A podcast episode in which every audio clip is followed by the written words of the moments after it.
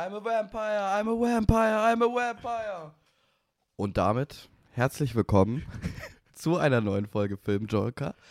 Mein Name ist Raul und ich habe heute abermals das Vergnügen, denn gegenüber von mir sitzt der Tobit. Hi Tobit. Hey, hey, hey. Ich fand schon mal großartig, wie du das Zitat gemacht hast und danach super seriös mal mit der Moderation angefangen Ja, ein hast. bisschen, keine Ahnung. Weißt du, Spaß am Anfang, Arbeit danach. Ja, und ja, wir sind also heute wird total ernst. Es wird diese sehr Folge. ernst. Es wird sehr ernsthaft. Ich bin mal gespannt, ehrlich gesagt, danach, ähm, wie das funktioniert hat mit dem Zitat am Anfang. mal schauen, ob das auch so einen richtigen Effekt äh, bekommen hat. So, wie vielleicht die Experten schon erkannt haben, können sie schon erahnen, was über wen wir oder über was wir heute reden. Ne? Äh, wir haben uns zum Anlass äh, eines der neuesten Draculas-Erben eine sehr besondere Persönlichkeit rausgesucht. Eine Action-Legende, ein Hollywood-Star, ein heutzutage sogar Indie-Star, ein Mhm. Meme, eine Legende. Und ähm, ja, über wen reden wir denn heute? Wir reden über Nicolas fucking Cage. Woo! Und wir haben uns natürlich auch ein paar Filme rausgesucht aus seiner ewig langen Filmografie, aber nicht zwei, nicht drei, Mm, mm, nicht fünf, mm, nicht sieben, Nein. nicht acht, sondern zehn Filme, die wir, so wie es die Zeit erlaubt, ausführlich besprechen werden. Und ähm, ja, bevor wir aber hier reinstarten, die wichtigste Frage, Tobit. Wie war dein Tag? Ach ja, das hört sich so an, als ob mein Tag schon irgendwie mega lang war. Leute, es ist 13 Uhr. Ich bin vor zehn, zwei Stunden etwa aufgewacht. Echt jetzt? Ähm, ja, sicher. oh Mann. Ich bin Student. Was glaubst du denn? Nee, aber mir geht es prinzipiell gut. Ich freue mich generell über das Wetter. Aber ich merke, jetzt kommt langsam irgendwie so meine Prüfungs- und Abgabephase, Mhm. wo man ein bisschen Stress hat. Und vor allem, mir ist letztens aufgefallen, mein Personalausweis läuft in zwei Wochen oder sowas ab. Oh. Das Oh, bedeutet, oh, jetzt muss ich oh. mich erstmal durch die ganzen Wirrungen der Bürokratie irgendwie da durchwälzen. mein Gott, habe ich keinen Bock. Aber ja, erstmal Friseurtermin ausgemacht, äh, Passfototermin ausgemacht, weil das muss man ja auch noch alles machen. Ja. Mein Personalausweis, den hast du ja zehn Jahre und da will Ja. ich ja halbwegs okay ausschauen. Ne? Fair, daran habe ich tatsächlich nicht gedacht, als ich den letztes Jahr gemacht habe. Ich habe den einfach bei dem, ähm, in Österreich ist es Magistrat, oder? Ja, Äh, habe ich den einfach in so einer, so einer Fotobooth, habe ich mich reingehockt und das Bild gemacht. Und das ist wahrscheinlich einer meiner besten äh, Bilder, die ich je von mir gemacht habe. uh, ja, Also es, hat, äh, es hat alles funktioniert, aber Aber man ließ es dir durchgehen, oder? Wenn du es gedenkst hast. Weil ich habe nur gehört, dass die Richtlinien anscheinend schon ein bisschen streng sein sollen. du meinst, wie das Passwort ausschaut? Genau, wie das ausschaut. ja, ja, das war, das war aber auch eine extra Fotobooth von denen für Passfotos. Ah, So, okay, die hatten okay, das okay, da, okay. weil ich glaube, da kommen viele und haben einfach noch kein Foto gemacht. Ja, okay. Ja, ich dachte zuerst mal so eine Jahrmarkt-Fotobuch. Weißt du, Ja, so vier war es, so. aber da waren Okay, halt ja. übelst viele Instructions, so Ah, okay. von wegen, ja, Sehr nicht lächeln. Anweisungen, ja. Logisch. Ja. wie geht's dir, Raul? Ähm, Mein heiß, Tag war ja ein bisschen mehr. ein bisschen ausufender. ja, genau, ich musste nämlich, ähm, ich habe zum ersten Mal richtig früh angefangen, die Filme anzuschauen für eine Podcast-Folge und trotzdem, Ich hoffe, man hört das. bestimmt, trotzdem ist es am Ende dann ein bisschen knapp geworden, weil wir konnten erst gestern in den äh, Film, in den es überhaupt heute auch geht, Renfield, Yes. gehen, ins Kino gehen und dann musste ich danach noch zwei Filme anschauen und hatte eigentlich heute, äh, wo die Folge jetzt auch rauskommt, wir machen nehmen sehr, sehr kurzfristig auf, Ja, spontan. ja, spontan, Damit man Ähm, einfach aktuell ist. hätte ich eigentlich noch eine Präsentation gehalten, die, ähm, dazu ist jetzt auch nicht gekommen, aber es war auf jeden Fall eine lange Nacht und ähm, ich bin komplett am Schwitzen hier in diesem Stuhl. Das sieht ihr zumindest Gott sei Dank nicht, aber jetzt wisst ihr es. Falls es euch interessiert, nun Ja. wisst ihr es. Ja, bei mir ist es ähnlich. Ich glaube, ich habe auch gestern, glaube ich, drei Filme zu Ja. Nicolas Cage angeschaut, tatsächlich. mit Renfield, oder? Mit Renfield, ja, Okay. Renfield inkludiert. inkludiert. Ja, sehr schön. Also unsere Tage waren gut. Jetzt werden sie nur besser. Vor allem mit Jetzt Nicolas geht's Cage. los. Ja. Jetzt geht's erst richtig los. Ähm, also ich kann schon mal kurz vorwegnehmen, wir haben ja nicht irgendwelche Filme, Natürlich irgendeine. Filmauswahl getroffen, sondern wir haben uns gedacht, okay, Nicolas Cage soll in Renfield also Dracula spielen. und nicht jeder, also das ist schon eine große, traditionsreiche Rolle und nicht jeder Schauspieler äh, ist dafür geeignet. Deswegen haben wir uns quasi neun Filme seiner bisherigen Filmografie rausgesucht und haben oder sind mit jedem Film an eine, ich sag mal, Forschungsfrage rangegangen. Äh, die eben sich um Nicolas Cage und generell um diesen Vampir-Mythos, um Dracula quasi Mhm. zentriert.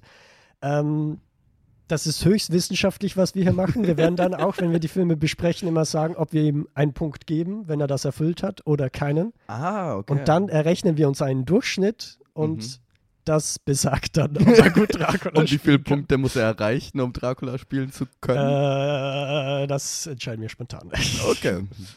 Finde ich gut. Ich finde es witzig, dass ich eigentlich, bevor, wir- als wir diese Folge geplant haben, habe ich gesagt, es wäre doch witzig, wenn wir so eine These Aufmachen. Ne? Mhm. Und jetzt ist einfach Tobi der Einzige, der da vorbereitet kommt und sich tatsächlich Gedanken darüber gemacht hat.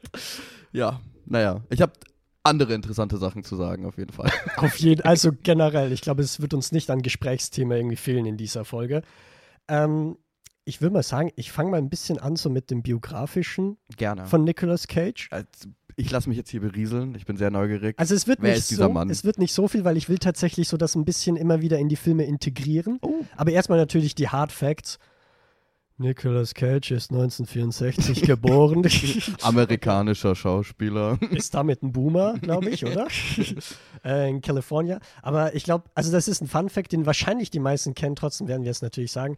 Geboren ist er nämlich eigentlich unter dem Namen Nicholas Kim Coppola und ist eigentlich der Neffe vom äh, ja sehr bekannten Francis Ford Coppola, Mhm. der ja so Filme gemacht hat wie Apocalypse Now, der Pate Trilogie und so weiter und so fort. Ähm, aber Nick Cage heißt ja nicht Nick Coppola, sondern er hat sich umbenannt tatsächlich, weil er eben nicht so sehr äh, mit seinem äh, Onkel assoziiert werden will, nicht so sehr auf seinem Erfolg quasi ausruhen und so weiter. Genau. Darum hat er sich Nick Cage umbenannt. Und Raul, weißt du warum Cage? Ich weiß es, aber sag's mir bitte. äh, das hat tatsächlich zweierlei Gründe. Einerseits nämlich Luke Cage, das ist ein Held aus den Marvel Comics, Ja. falls dir das was sagt. Da hat doch Netflix tatsächlich also in den letzten Jahren eine Serie gemacht. Genau, also so mit Daredevil und Genau, äh, Jessica Jessica Jones und Luke Iron Cage hat eine Fist. eigene. Und Iron Fist, the best of them all. Ähm, und tatsächlich hat er noch einen zweiten Namensvetter, nämlich John Cage. Oh, wer ist das? Das ist anscheinend ein avantgardistischer Musiker, Ja. Komponist, der halt äh, so, keine Ahnung, in den 50ern, 60ern Musik gemacht hat, die halt sehr mit den Konventionen bricht. Aha, Und hast so weiter und so fort. Nein. ich habe ein Foto angeschaut, sieht gut aus. Von der Musik oder von John Cage? Nee, von John Cage. Ich weiß, kannst du Fotos von Musik anschauen? Keine Ahnung. Ich, ich meine, ich sehe hier unsere Tonspur. ja, stimmt. Daran kann man auch sehr viel erkennen. Aber dann, also Nick Cage ist bewusster Fan von Comics, also das Von ist Comics, ja. den Experten bewusst und von auch John Cage. Ja, auch von John Cage und generell sehr experimenteller Kunst. Und ich glaube, da können wir auch schon mal ein bisschen übergehen, weil, also das, was man ja immer mit Nick Cage irgendwie verbindet, ist, äh, entweder man findet den richtig cool oder man mag den überhaupt nicht. Also wie er spielt, war er ja sehr oft, ja, overacted. Ja, Versager mögen ihn nicht. Nur Versager.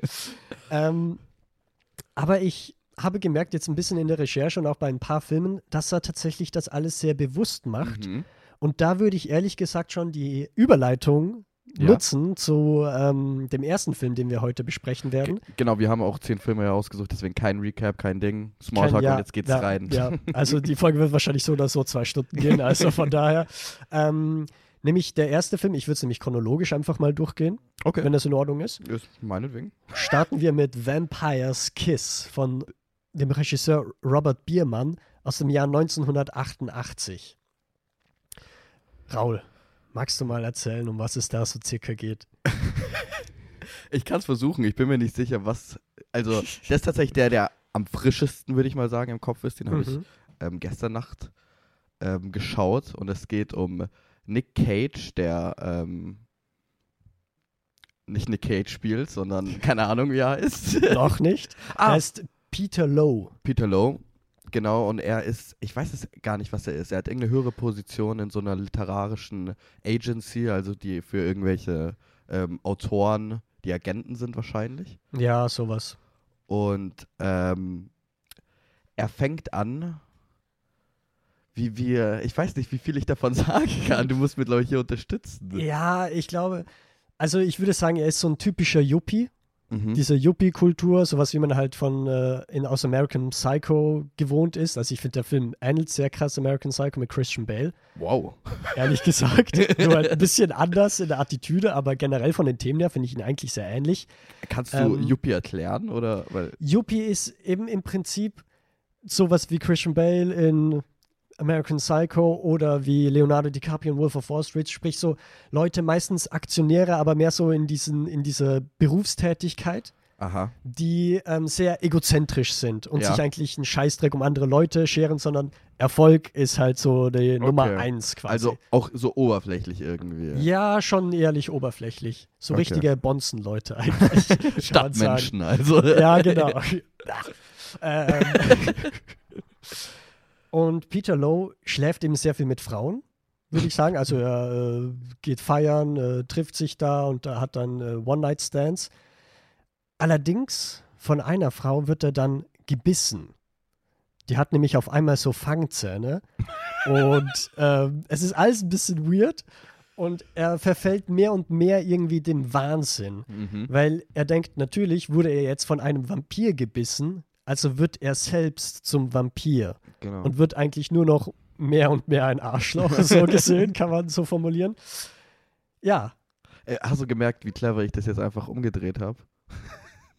Wie du, du hast mich gefragt, soll den Ja, Film zusammenfassen und ich so, mein hey. Gott. Du- Raul hat hey, heute nur Tricks auf Ja, Lager. rhetorisch bin ich hier ganz schön auf einem anderen Level unterwegs. äh, Was studierst du nochmal? Politikwissenschaften? ja.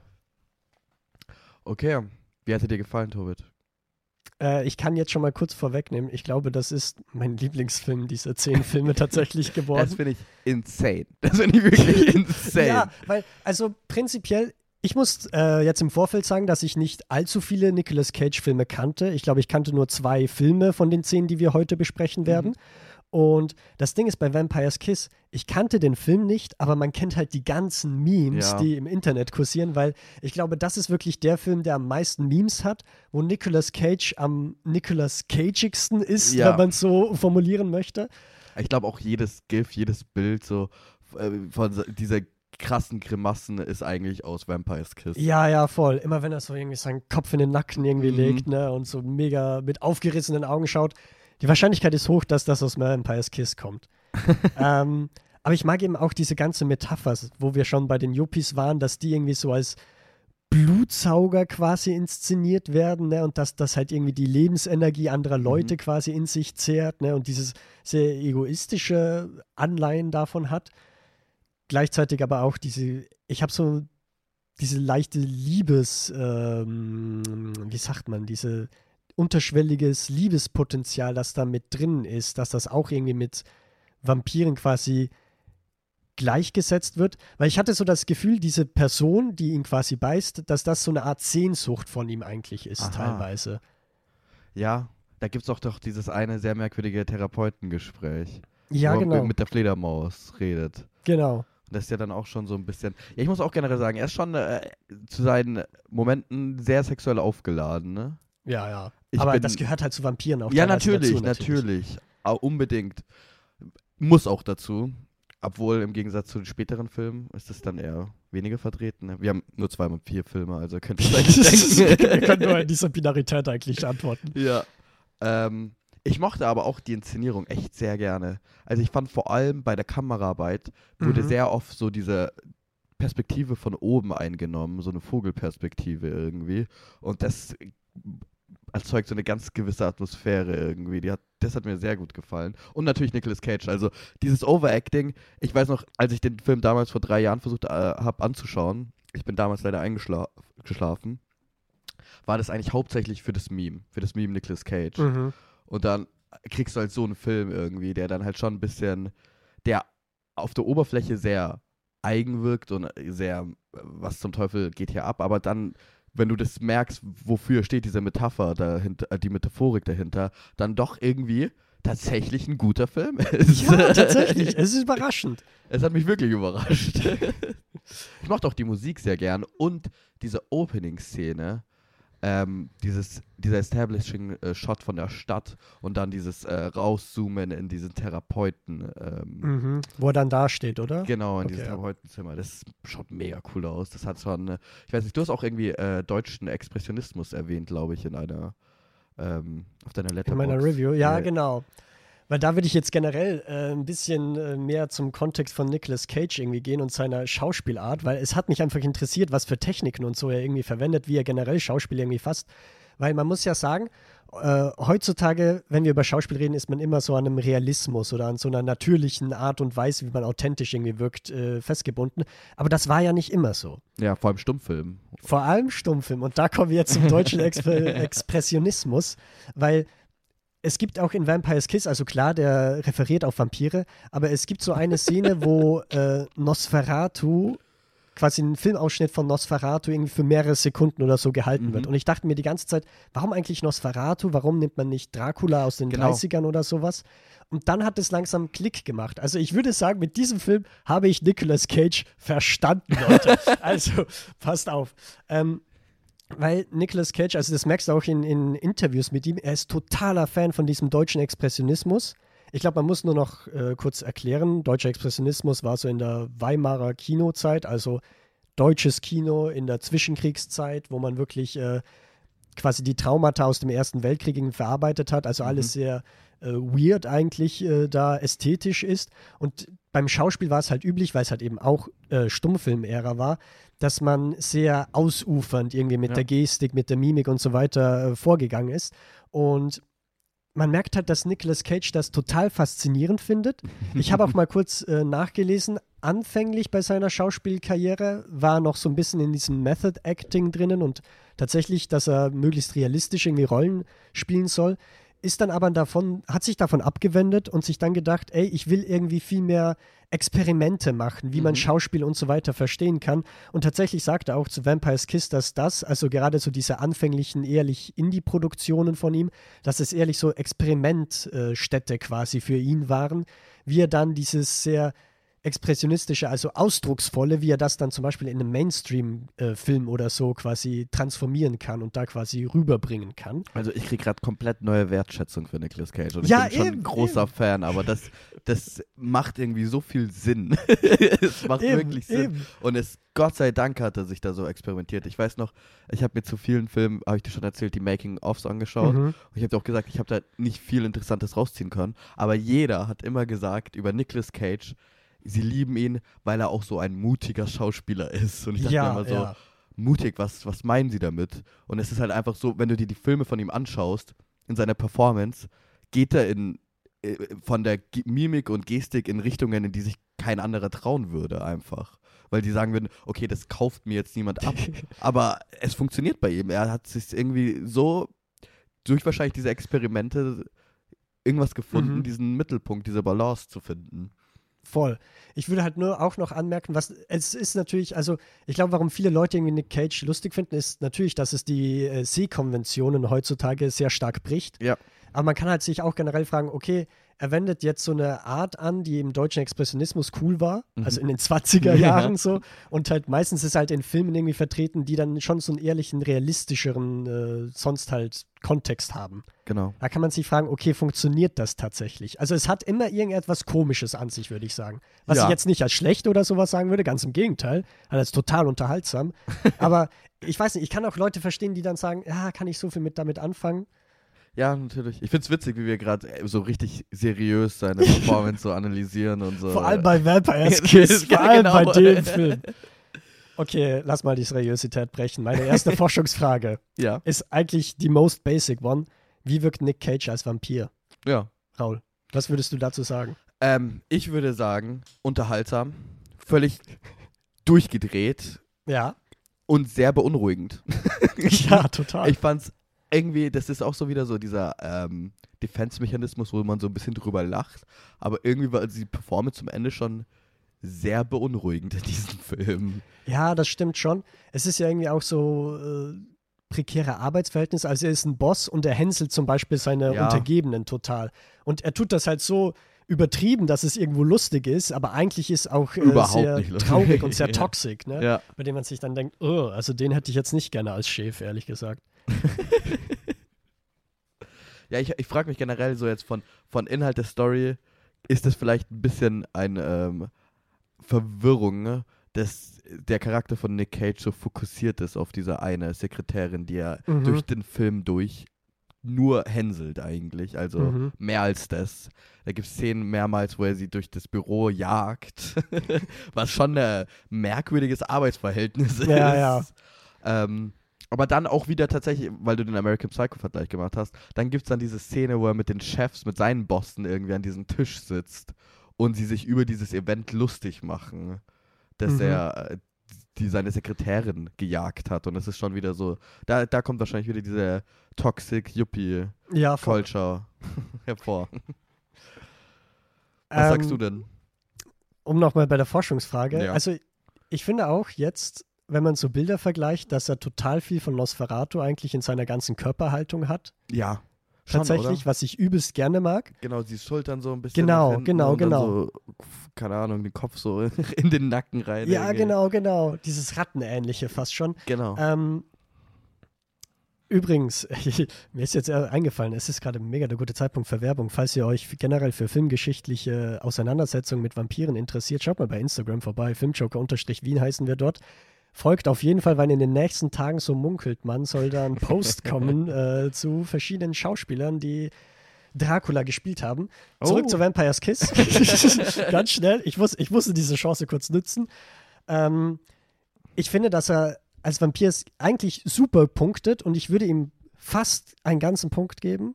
Oh. Aber das Ding ist ja, ich weiß nicht, inwiefern das spoilerig ist, aber es ist ja nicht alles so, wie es scheint. Aha. Tatsächlich. Deswegen denke ich mir so, ah, sind es die vollen Punkte? Dann habe ich mir so überlegt, okay, soll ich ihm 0,5 Punkte geben? Aber das ist dann zu streng, weil er macht es eigentlich schon cool. Ich würde sagen, wir geben ihm drei Viertelpunkte. Das ist meine, das ist meine, meine äh, Herangehensweise. Was sagst du dazu? Raul? Dreiviertelpunkt. Genau. Ähm, naja, meinetwegen, ich, ich unterschreibe das, ich bin da aber doch eher bei einem Punkt. Weil, ähm, auch wenn es nicht so ist, wie es ist, so scheint, wie es so nicht so scheint. scheint es doch so zu sein. Oh, oh, okay, ja. also ich habe gerade eigentlich gar nichts gesagt. Oh, aber der, das war ein guter Satz. Ich schreibe mir in meine WhatsApp-Info, glaube ich, rein. Aber ich habe auch nicht gespoilert, Leute. Also, schaut euch den Film unbedingt an. Er ist sehr, sehr unterhaltsam für die eine oder andere Reason so. Also, entweder Ja. man hat Spaß einfach und äh, denkt sich, okay, das ist sehr anders als das, was ich jetzt bis jetzt gesehen habe von Performances. Oder man kann sich auch tatsächlich trotzdem in diesen Film irgendwie, ähm, also man kann über dieses exzentrische Schauspiel hinausschauen, weißt du? Ich glaube schon, Mhm. dass das viele ablenkt vom Film. Ja, ja, true. Also, aber so oder so macht der Spaß auf jeden Fall. Ich würde dann sagen, wir gehen auf die Prämisse 0,85 Punkte. so zwischen 1 Punkt und 3 Viertelpunkte. Ja, machen wir 0,8, finde ich gut. 0,8. 0,8. Okay, ist vielleicht einfacher als wie ich es. Okay. Ich finde es schon gut, dass wir beim ersten Film einfach nicht 1 oder 0 genommen haben, sondern 0,8. Nein, nein, nein, nein. Hallo, wir sind richtige Cineasten, da muss man präzise sein. Und weil wir Cineasten sind, wissen wir natürlich, wer 1990 damals äh, bei Cannes die Goldene Palme gewonnen hat. Welcher Film? oh Gott. Okay, ich. Das, oh Gott, Con Air? Con Air bei Cannes? ja, hätte ja sein können. Interesting also, take. Ich hätte es ihm, ich ihm gegönnt. So. Oh, ähm. Ja, ja. Nee, ich habe keine Ahnung, was du mir da gerade deutest. Er- was? Krallen und Herzen? Ja. Also Herz solltest dir Oh, ja, natürlich, ich weiß es. Heart. Ja. hart. Ähm, also, ich will noch kurz, äh, also es ist Wild at Heart. Wild Yes. at Heart hat in Cannes, der Film von David Lynch. Ähm, auch eine der frühesten Rollen eigentlich von Nick Cage, oder? So würde ich jetzt, also er schaut sehr jung aus. ja, also der Film ist ja von 1990 und ich glaube Anfang 80er hat er so seine Schauspielkarriere begonnen. Also schon. Aber er älter. ist schon jung. Also Laura Dern in dem Film sagt ja immer wieder, dass sie 20 ist. Mhm. So oft, dass ich es nachgeschaut habe. Sie war tatsächlich 23 beim Oh. Dreh. Fucking Lügnerin. nee, aber ich kann mir vorstellen, dass Nick Cage so Ende 20 vielleicht ist oder Mhm. sowas. Ah, Mitte, ja, sowas um den Dreh. Sowas. Also Wild at Heart ist eine, äh, eine Liebesgeschichte. Äh, und zwar von David Lynch und das bedeutet. Übrigens, ja. er war 26. Ich habe ich hab ja eigentlich das Geburtsdatum hier aufgeschrieben, das habe ich ja schon gesagt. So. Aber ja. Stimmt, 64, oder? Ja, genau, 64. Damn, mein Kopf. Also, Wild at Heart ist eine, eine Romanze, eine Liebesgeschichte, aber eine ganz besondere, denn sie ist von David Lynch. Und Ja. jeder, der David Lynch kennt, wird sich jetzt schon fragen, okay, eine Liebesgeschichte von ihm. Für die, die noch nichts von David Lynch gesehen haben, David Lynch ist ein auch sehr exzentrischer Charakter.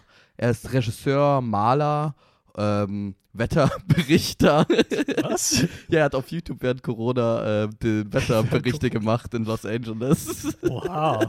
ja, musst, du, oh, müsst ihr Ja, euch unbedingt anschauen. Vielschichtig, der Mann. Ja, ich glaube, er ist sogar noch viel mehr, aber ich kann jetzt nicht alles aufzählen Mhm. aus dem Kopf. Ähm, und er hat eine sehr eigene Art, Filme zu machen. Er baut irgendwie so, so sehr seine eigenen Welten mit sehr ähm, eigenen Charakteren. Ähm, ja, und in dieser Liebesgeschichte geht es um äh, Sailor Ripley, gespielt von Nicolas Cage, und ähm, Lula, gespielt von Laura Dern.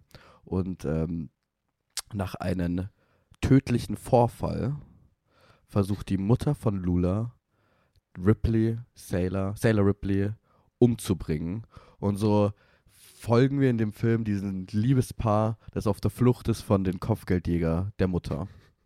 Oder? Ja, so könnte man das. äh, Also, ich finde auch, der hat irgendwie, das merkte ich auch, weil, als ich mir eine Inhaltsangabe kurz niedergeschrieben habe, das hast du irgendwie so in einem Satz oder so in zwei Sätzen irgendwie durch, weil der ist jetzt nicht narrativ irgendwie komplex oder sowas. also, es ist einfach nur ein Roadtrip im Prinzip Ja. von Sailor und Lula, die halt sich irgendwie emanzipieren wollen, frei sein wollen, ne? Sex und Rock'n'Roll äh, ausleben wollen. Mhm. Und die Mutter findet das halt richtig scheiße, weil sie Ja. halt so eine Helikoptermutter im Prinzip ist, die äh, ihre Tochter nicht hergeben will. Richtig. Also ich muss sagen, ich hatte, ich fand den Film sehr, sehr gut. Ich hatte Mhm. richtig Spaß. Er war wirklich Rock'n'Roll, so richtig. Ja. Ich fand ihn richtig cool. Ähm, ich mochte vor allem äh, Nick Cage und Laura Dern zusammen. In die Kombo funktioniert irgendwie einwandfrei und es ist so eigentlich de- den ganzen Film dadurch, dass sie obwohl sie Hauptcharaktere sind, deren Gespräche, die sie irgendwie miteinander teilen, sind oft einfach irgendwie, naja, ich will nicht inhaltslos sagen, aber halt so, weißt du, was ich meine? Es ist so, es geht sehr viel um Sex Mhm. und ja, nicht viel mehr irgendwie. Ja, das stimmt schon. Aber ich, ich merke da irgendwie, da ist Nick Cage sehr gut, der harmoniert mit David Lynch, finde ich, weil Lynch ja oder? irgendwie schon immer so auch äh, sehr komisch schreibt. Also seine Mhm. Dialoge sind nicht realistisch, so auf gar keinen Fall. nee. Und da muss ich sagen, dass Nick Cage da nicht mal so herausgestochen ist wie bei Vampire's Kiss oder sowas, sondern eigentlich sehr gut Ja. reinpasst in diese gesamte Geschichte und den gesamten Film eigentlich. Also ich generell, ich mochte so bestimmte, auch wieder Gestik, vor allem von Laura Dern und äh, Nicolas Cage, so, wenn sie sich fertig machen, um tanzen zu gehen, ist einfach wahnsinnig cool. So wie er sich diese dauerhaft über die, seine äh, Snakeskin Jacket redet und so. Es, ist, es schaut mega cool aus. Es ist auch sehr äh, sexuell aufgeladen wieder. Also, Ja. äh, ich weiß gar nicht, ist das so Lynch-typisch? Ja, ja, ja, Ja? würde ich schon sagen. Also bei Eraserhead vielleicht nicht, aber ich habe jetzt nur mal Holland Drive gesehen und Lost Stimmt, Highway Drive. und da ist es sehr auch- viel. Ja, okay, die sind, die sind schon. Also der ist auch wieder extrem sexuell aufgeladen. Ich weiß nicht, ob ähm, Laura Dern im Film überhaupt irgendwann mal was wirklich ähm, gänzlich Bedeckendes angetan hat. Ja, das stimmt schon. Aber es sind Rock'n'Roll-Outfits. das eigentlich. ist fucking Rock'n'Roll. Ja, um ein paar andere. Ich habe irgendwie so das Gefühl, um ein paar Filme zu referieren, die wir letztens besprochen haben. Der Film ist im Prinzip Crash, trifft aus Bo is Afraid, so ein klein wenig, trifft auf Pearl. Oh, Weil da hast du ja auch wieder die ganze Zeit diese Zauberer von Oz-Anleihen. Oh ja. Eigentlich. mhm. Da, und also ich weiß nicht, ob ich jede Referenz verstanden habe, weil wir haben beide noch nicht Wizard of Oz gesehen, oder? Ja, stimmt. Also ein Und- bisschen blöd. Aber ich meine, so eine, wenn so eine Glaskugel irgendwie ist, wo so eine Hexenhand irgendwie drüber Oder streift. wenn eine Hexe mit einem Besen kommt. dann- Ja, genau, das hat die Mutter, glaube ich, irgendwie darstellen soll. Und Genau, also ich glaube auch die Mutter ist die Wicked Witch. Also Laura Derns Figur Genau. spricht sehr oft über diese, ähm, über, dass sie immer wieder dieses Lachen hört, das sie beunruhigt und man merkt irgendwie im Laufe so, okay, es wird wahrscheinlich irgendwie symbolisch für die Mutter stehen. So. Ja, voll. Und sie sagt ja immer, sie will irgendwie ins Regenbogenland oder irgendwie sowas. und Over ich- the Rainbow, Oh, ja. Over the ja, Rainbow, ja. ja. Und das ist, glaube ich, ja aus äh, Zauberer von Ach, Oz. das kann sein. Ich hab's, also, meine ich. Ich weiß nur, dass der Film ja eigentlich schwarz-weiß ist, aber sobald sie dann in diese Welt eintaucht ah, das macht von Sinn. Oz, dann wird es ja farbig. Das ist irgendwie Aber- das Besondere an dem Film. Aber äh, Lula, ich glaube, erwähnt das erste Mal Over the Rainbow, Rainbow in dem Kontext zu einem Orgasmus, oder nicht? Ich bin mir ziemlich sicher, dass es. Aber ich, ich glaube nicht, dass sich das dadurch ausschließt, ehrlich gesagt. Nein, wahrscheinlich nicht. wahrscheinlich nicht. Also, was wir erwähnen müssen, auf jeden Fall, wenn wir über den Film reden, ist für mich Willem Dafoe. Ja. Weil es ist wahrscheinlich, ähm, meiner Meinung nach, hat er absolut einen Oscar verdient für diese Performance. es ist wahrscheinlich für mich eine der creepiesten Performances in der Filmgeschichte. Weil die ist so, so beängstigend und Ja, beunruhigend. ja, es voll. ist so. Ich weiß doch, damals äh, mit 17 war ich da und habe so ein bisschen gekichert vorm Fernseher, als ähm, Willem Dafoe da kam. Mit den äh, verschimmelten Zähnen und den ähm, Schnurrbart. Ich bin hier gerade so ein bisschen holprig mit dem Mikrofon.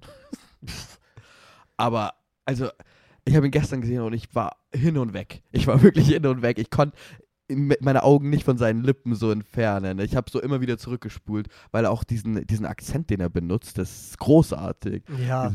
Bobby Peru, like the country.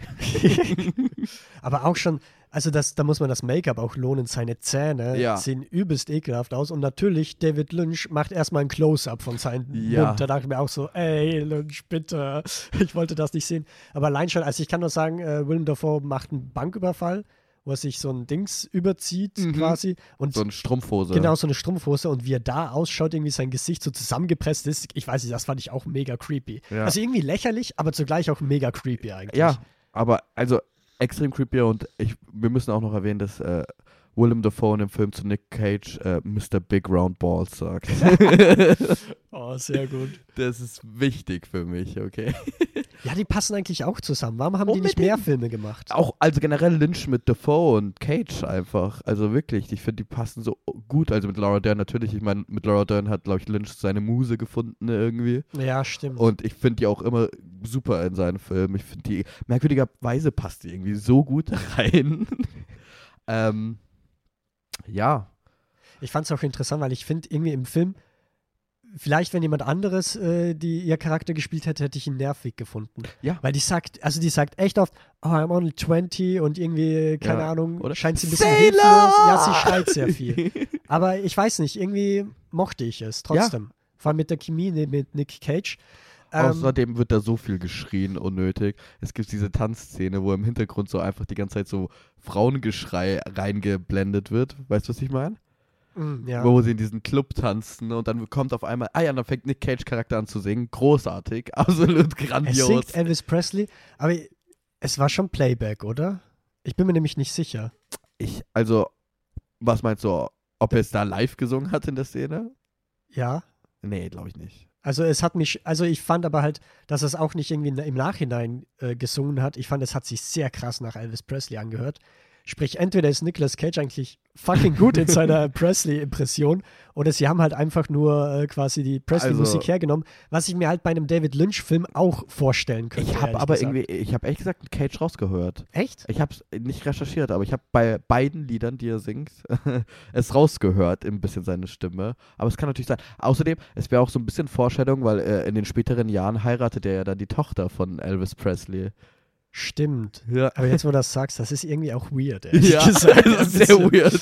Weil ich finde aber, er sieht auch sehr aus wie Elvis Presley in dem Film. Das macht aber die Tochter von wirklichen Elvis Presley auch ein bisschen weird. Ja, und es ist auch, so ähm, der Film gehört auch irgendwie in das äh, Nicolas Cage Pointing äh, Cinematic Universe, wo Nicolas Cage eine Szene hat, wo er einfach nur irgendwo hin zeigt mit, seiner, mit seinem Finger. Das passiert nämlich auch noch öfters in den Ja, kommenden stimmt. Filmen. Aber es passt auch. Ich finde es super. Und ich habe irgendwie in diesem Film viel mehr Wertschätzung bekommen äh, für Lynches Humor. Mhm. Ich weiß nicht, ähm, so als Beispiel diese Szene, wo die Mutter im Hotel unten auf äh, Harry Dean Stan Stanton, ne, Johnny Farragut, wartet Mhm. und dann kommt, äh, dann hast du diese, diese zwei alten Männer mit Krücken ne, in diesem Bild nebeneinander stehen und ich fand das so witzig irgendwie, dieses Bild. Einfach nur diese zwei komplett alten Männer mit so Krücken da stehen. Es ist so irgendwie, ja, random, aber es ist halt auch witzig. Ja, true that. Ähm, ich würde aber so ein bisschen Kritik, Oh. also Kritik. Ein klein wenig. Ja, So, jetzt dafür erstmal, sind wir wir, können nicht die ganze Zeit nur abfeiern. Raul, damit wir ein bisschen seriös sind, äh, sorry, dass ich jetzt so laut war, müssen wir ein bisschen Kritik äußern. Ähm, ich weiß nämlich nicht ganz genau, was ich mit dem Subplot mit der Mutter irgendwie anfangen soll, weil einerseits mochte ich dieses ganze Kopfgeldjäger-System. Mhm. Ich fand das schon cool, wie das über mehrere Ecken irgendwie herumgeht. ja, aber- aber, auch wie. Ja, also wirklich übertrieben und du kannst dich gar nicht an die ganzen Figuren, glaube ich, wieder erinnern, äh, Sie sind auch nachdem du fertig eigentlich. geschaut hast. Ja, eben. ja. Ähm, aber gerade bei der Mutter dachte ich mir so manchmal, okay, hätte man die, ihren Plot jetzt so sehr ausufern müssen, dass sie Mhm. jetzt irgendwie jetzt diesen einen Cop beauftragt, dann einen anderen Kopfgeldjäger, der dann den Cop anscheinend auch umbringen will, wo ich mir so denke, okay, ist, also hätte es das ja, ein Kopfgeldjäger, der einen anderen Kopfgeldjäger, der einen zwei andere Kopfgeldjäger beauftragt, ist eigentlich ungefähr so diese Handlung. Ja, genau. Aber ich finde es irgendwie mega cool, weil damit hast du die Chance, so richtig weirde Charakter, Persönlichkeiten von Kopfgeldjäger für so zwei Minuten in deinen Film zu inszenieren, wo Ja. der eine auf der Toilette sitzt und vor ihm diese halbnackte Frau tanzt. Das ist so was. also das passiert? schon, das mag ich, dass es so viele sind. Ja. Aber ich meine ehrlich so dieses, dass, also ein Kopfgeldjäger hat dann ja versucht, irgendwie den anderen Kopfgeldjäger umzubringen. Den, Ja? wo sie als erstes irgendwie äh, beauftragt hat. Und dann geht sie ja irgendwie so zurück in diese ganze, dann hadert sie sie mit sich selbst Mhm. und will ihren, auf den sie ja, glaube ich, steht. Ich glaube, das ist auch ihr Liebhaber, der erste, den sie Ja, ja der, der ist aber so ne? Detective Cop. eher Genau, so. der ist ja Detective. Ja, und- nicht Cop. Ganz sicher kein Cop. Ja, okay. ist Detective nicht auch ein Kopf? Anyway, äh, ich weiß nicht, da hat mir der Film irgendwie zu viel Zeit damit verbraucht, weil ich mir die ganze Zeit gedacht habe, ey, ich will eigentlich Nick Cage und Laura Dern sehen. Schaltet mal wieder will weg. noch mal ein Close-up von äh, Laura, Laura Derns Hand, wie sie äh, kommt. Ohne Scheiß, wie viele sind in diesem Film? Ich, ich Ah. verstehe es. Ähm, es hat, ich fand es aber irgendwie ziemlich nice. Ich muss sagen, äh, zehn Minuten weniger für den Film, Ja. aber die, ungefähr die letzten zehn Minuten. ne? Also nicht die allerletzten. Es könnte so ein gewisser Effekt hätte man rausnehmen können, Mhm. der benutzt wird. aber ähm, zehn Minuten weniger und es wäre für mich auf jeden Fall nochmal wahrscheinlich ein Stern mehr. Aber so auch extrem cool. Ich finde ich es merkwürdig, weil die letzten äh, so 20 Minuten, 15 Minuten eher sind dann irgendwie. ähm, Ich weiß nicht, man hätte eigentlich die letzten 15 Minuten komplett streichen können irgendwie. Es ist ein sehr langer Epilog. Genau, es ist ein sehr langer nicht Epilog. zwingend gebraucht hätte. nee, nicht unbedingt, aber wie der Epilog endet, ist halt irgendwie schon cool. Das ist wieder. Das, das ist wieder cool. Und auch. Ähm, Wenn die Credits auch laufen. Ne? Genau, also die Credits sind wieder, das sind bei mehreren Filmen in dieser Folge, die Credits sind irgendwie mega. ähm, ich weiß nicht, Nick Cage wird ja geschlagen mhm. und dann hat er eine ähm, blutige Nase. Was hast du zu diesem Make-up zu sagen am Ende? Weißt du, was ich meine? Meinst du da, wo er in dem Kreis Ja, geschlagen wird? genau, danach steht er auf und hat so eine, so eine Prothese auf der Nase auf. So offensichtlich, so eine graue Prothesennase. Ist dir das nicht aufgefallen? Nee, ist mir nicht aufgefallen. Aber ich würde einfach mal argumentieren, ja, ist halt ein David Lynch-Film, da kann man das schon machen. Ich dachte auch früher weird, aber ich, ich habe irgendwie das Gefühl, das ist wieder so ein bisschen Wizard of Oz. Es hat mir so ein bisschen so, so eine Mhm. Hexennase-Vibe gegeben. Und es ist auch wirklich, also es spricht jetzt gegen mein Argument, weil es dir nicht aufgefallen ist, aber ich fand es sehr, sehr, sehr auffällig. So. Also es ist schon, es ist jetzt nicht so, okay, wir haben, weil ich dachte damals, als ich den Film gesehen habe, okay, das ist einfach schlechtes Make-up, aber der Film zeigt ja davor, dass er jetzt kein schlechtes Make-up hat, weißt du? ja, Das ja. funktioniert ja, diese ganzen äh, Wunden und Blut und so, das schaut ja alles gut aus eigentlich. Ist halt die Frage, warum dann Nick Cage auf einmal wieder eine Hexe ist, wenn schon die Mutter quasi ist. Ja, aber vielleicht, also Aber vielleicht auch, gut. Wir haben den Film halt nicht gesehen. So Ja, mit wem- den, mit äh, wem Wizard of verliebt- Oz, meine ich. in Nicht wen verliebt sich denn? Tatsächlich. den haben wir tatsächlich gesehen. In wen verliebt sich denn die Hauptcharakterin von Wizard of Oz? Vielleicht in die Scarecrow, vielleicht ist es das ja. Gibt es, nee, das ist Pearl. äh, gibt es das, also verliebt sie sich? Ich weiß es gar nicht, Ich ob es eine. Liebesgeschichte ist, ehrlich gesagt. Ich dachte, den Film aus den 50ern, so, da gibt's einen Love Interest, sonst wäre der nicht durchs Studio durchgegangen.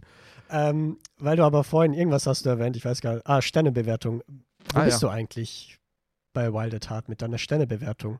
Ich bin bei 8 von 10. Also 4 von 5. 4 von 5. Fünf, Sollen wir es so okay. machen? Kannst du Ja, gerne 4 von Ich, ich bin leider hier in Letterbox verseucht, es tut mir leid. Okay, 4 von ähm, 5, ja.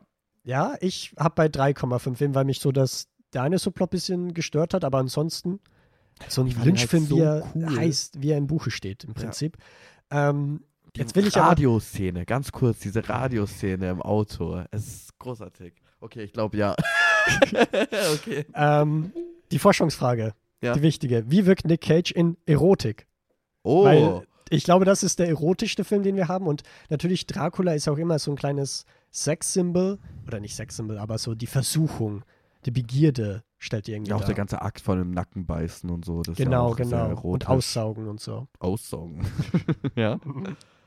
Ja. Wie würdest du sagen, wie wirkt denn Nick Cage in Erotik? Ich glaube, das 10 ist. von 10. Ich muss auch sagen, bei den ganzen anderen Filmen, es kommt sehr oft irgendwie Sexuelles vor bei Nick Cage. Ja. Da ist jetzt übelst krass und ich muss auch sagen, also war nicht schlecht. ja, die Sexszenen haben funktioniert, gell? Äh, Ja, eben, ich habe gar nichts zu kritisieren. Denen, Also ich sage ein Stern. Ein Stern. Also sind wir bei 1,8. Sind ja geil. Wow. Also, wir, haben, wir sind jetzt ungefähr bei 40 Minuten in dieser Folge und haben zwei Filme besprochen. Ja, ich das richtig? ein bisschen. Äh, Sonst wird es einfach ein Zwei-Parter, weißt du? oh Gott. Zweiteiler. Okay, was ist denn der nächste Film in der Reihenfolge vom Der Jahr? nächste Film ist ähm, tatsächlich Leaving Las Vegas. oh. Mit dem deutschen Untertitel Liebe bis in den Tod. Ja. 1995, wir machen einen Fünfjahressprung von Mike Figgis. Ähm, und jetzt äh, mache ich die Inhaltsangabe, würde ich mal sagen. Du warst davon, ne? Ja. Ähm, Nick Cage spielt nämlich Ben Sanderson. Das ist ein ziemlich erfolgloser Hollywood-Drehbuchautor. Der hat im Prinzip alles verloren, also sowohl privat als auch von seiner Karriere, hat keine Familie mehr, äh, von seinem Freundeskreis ist er auch nicht mehr Teil.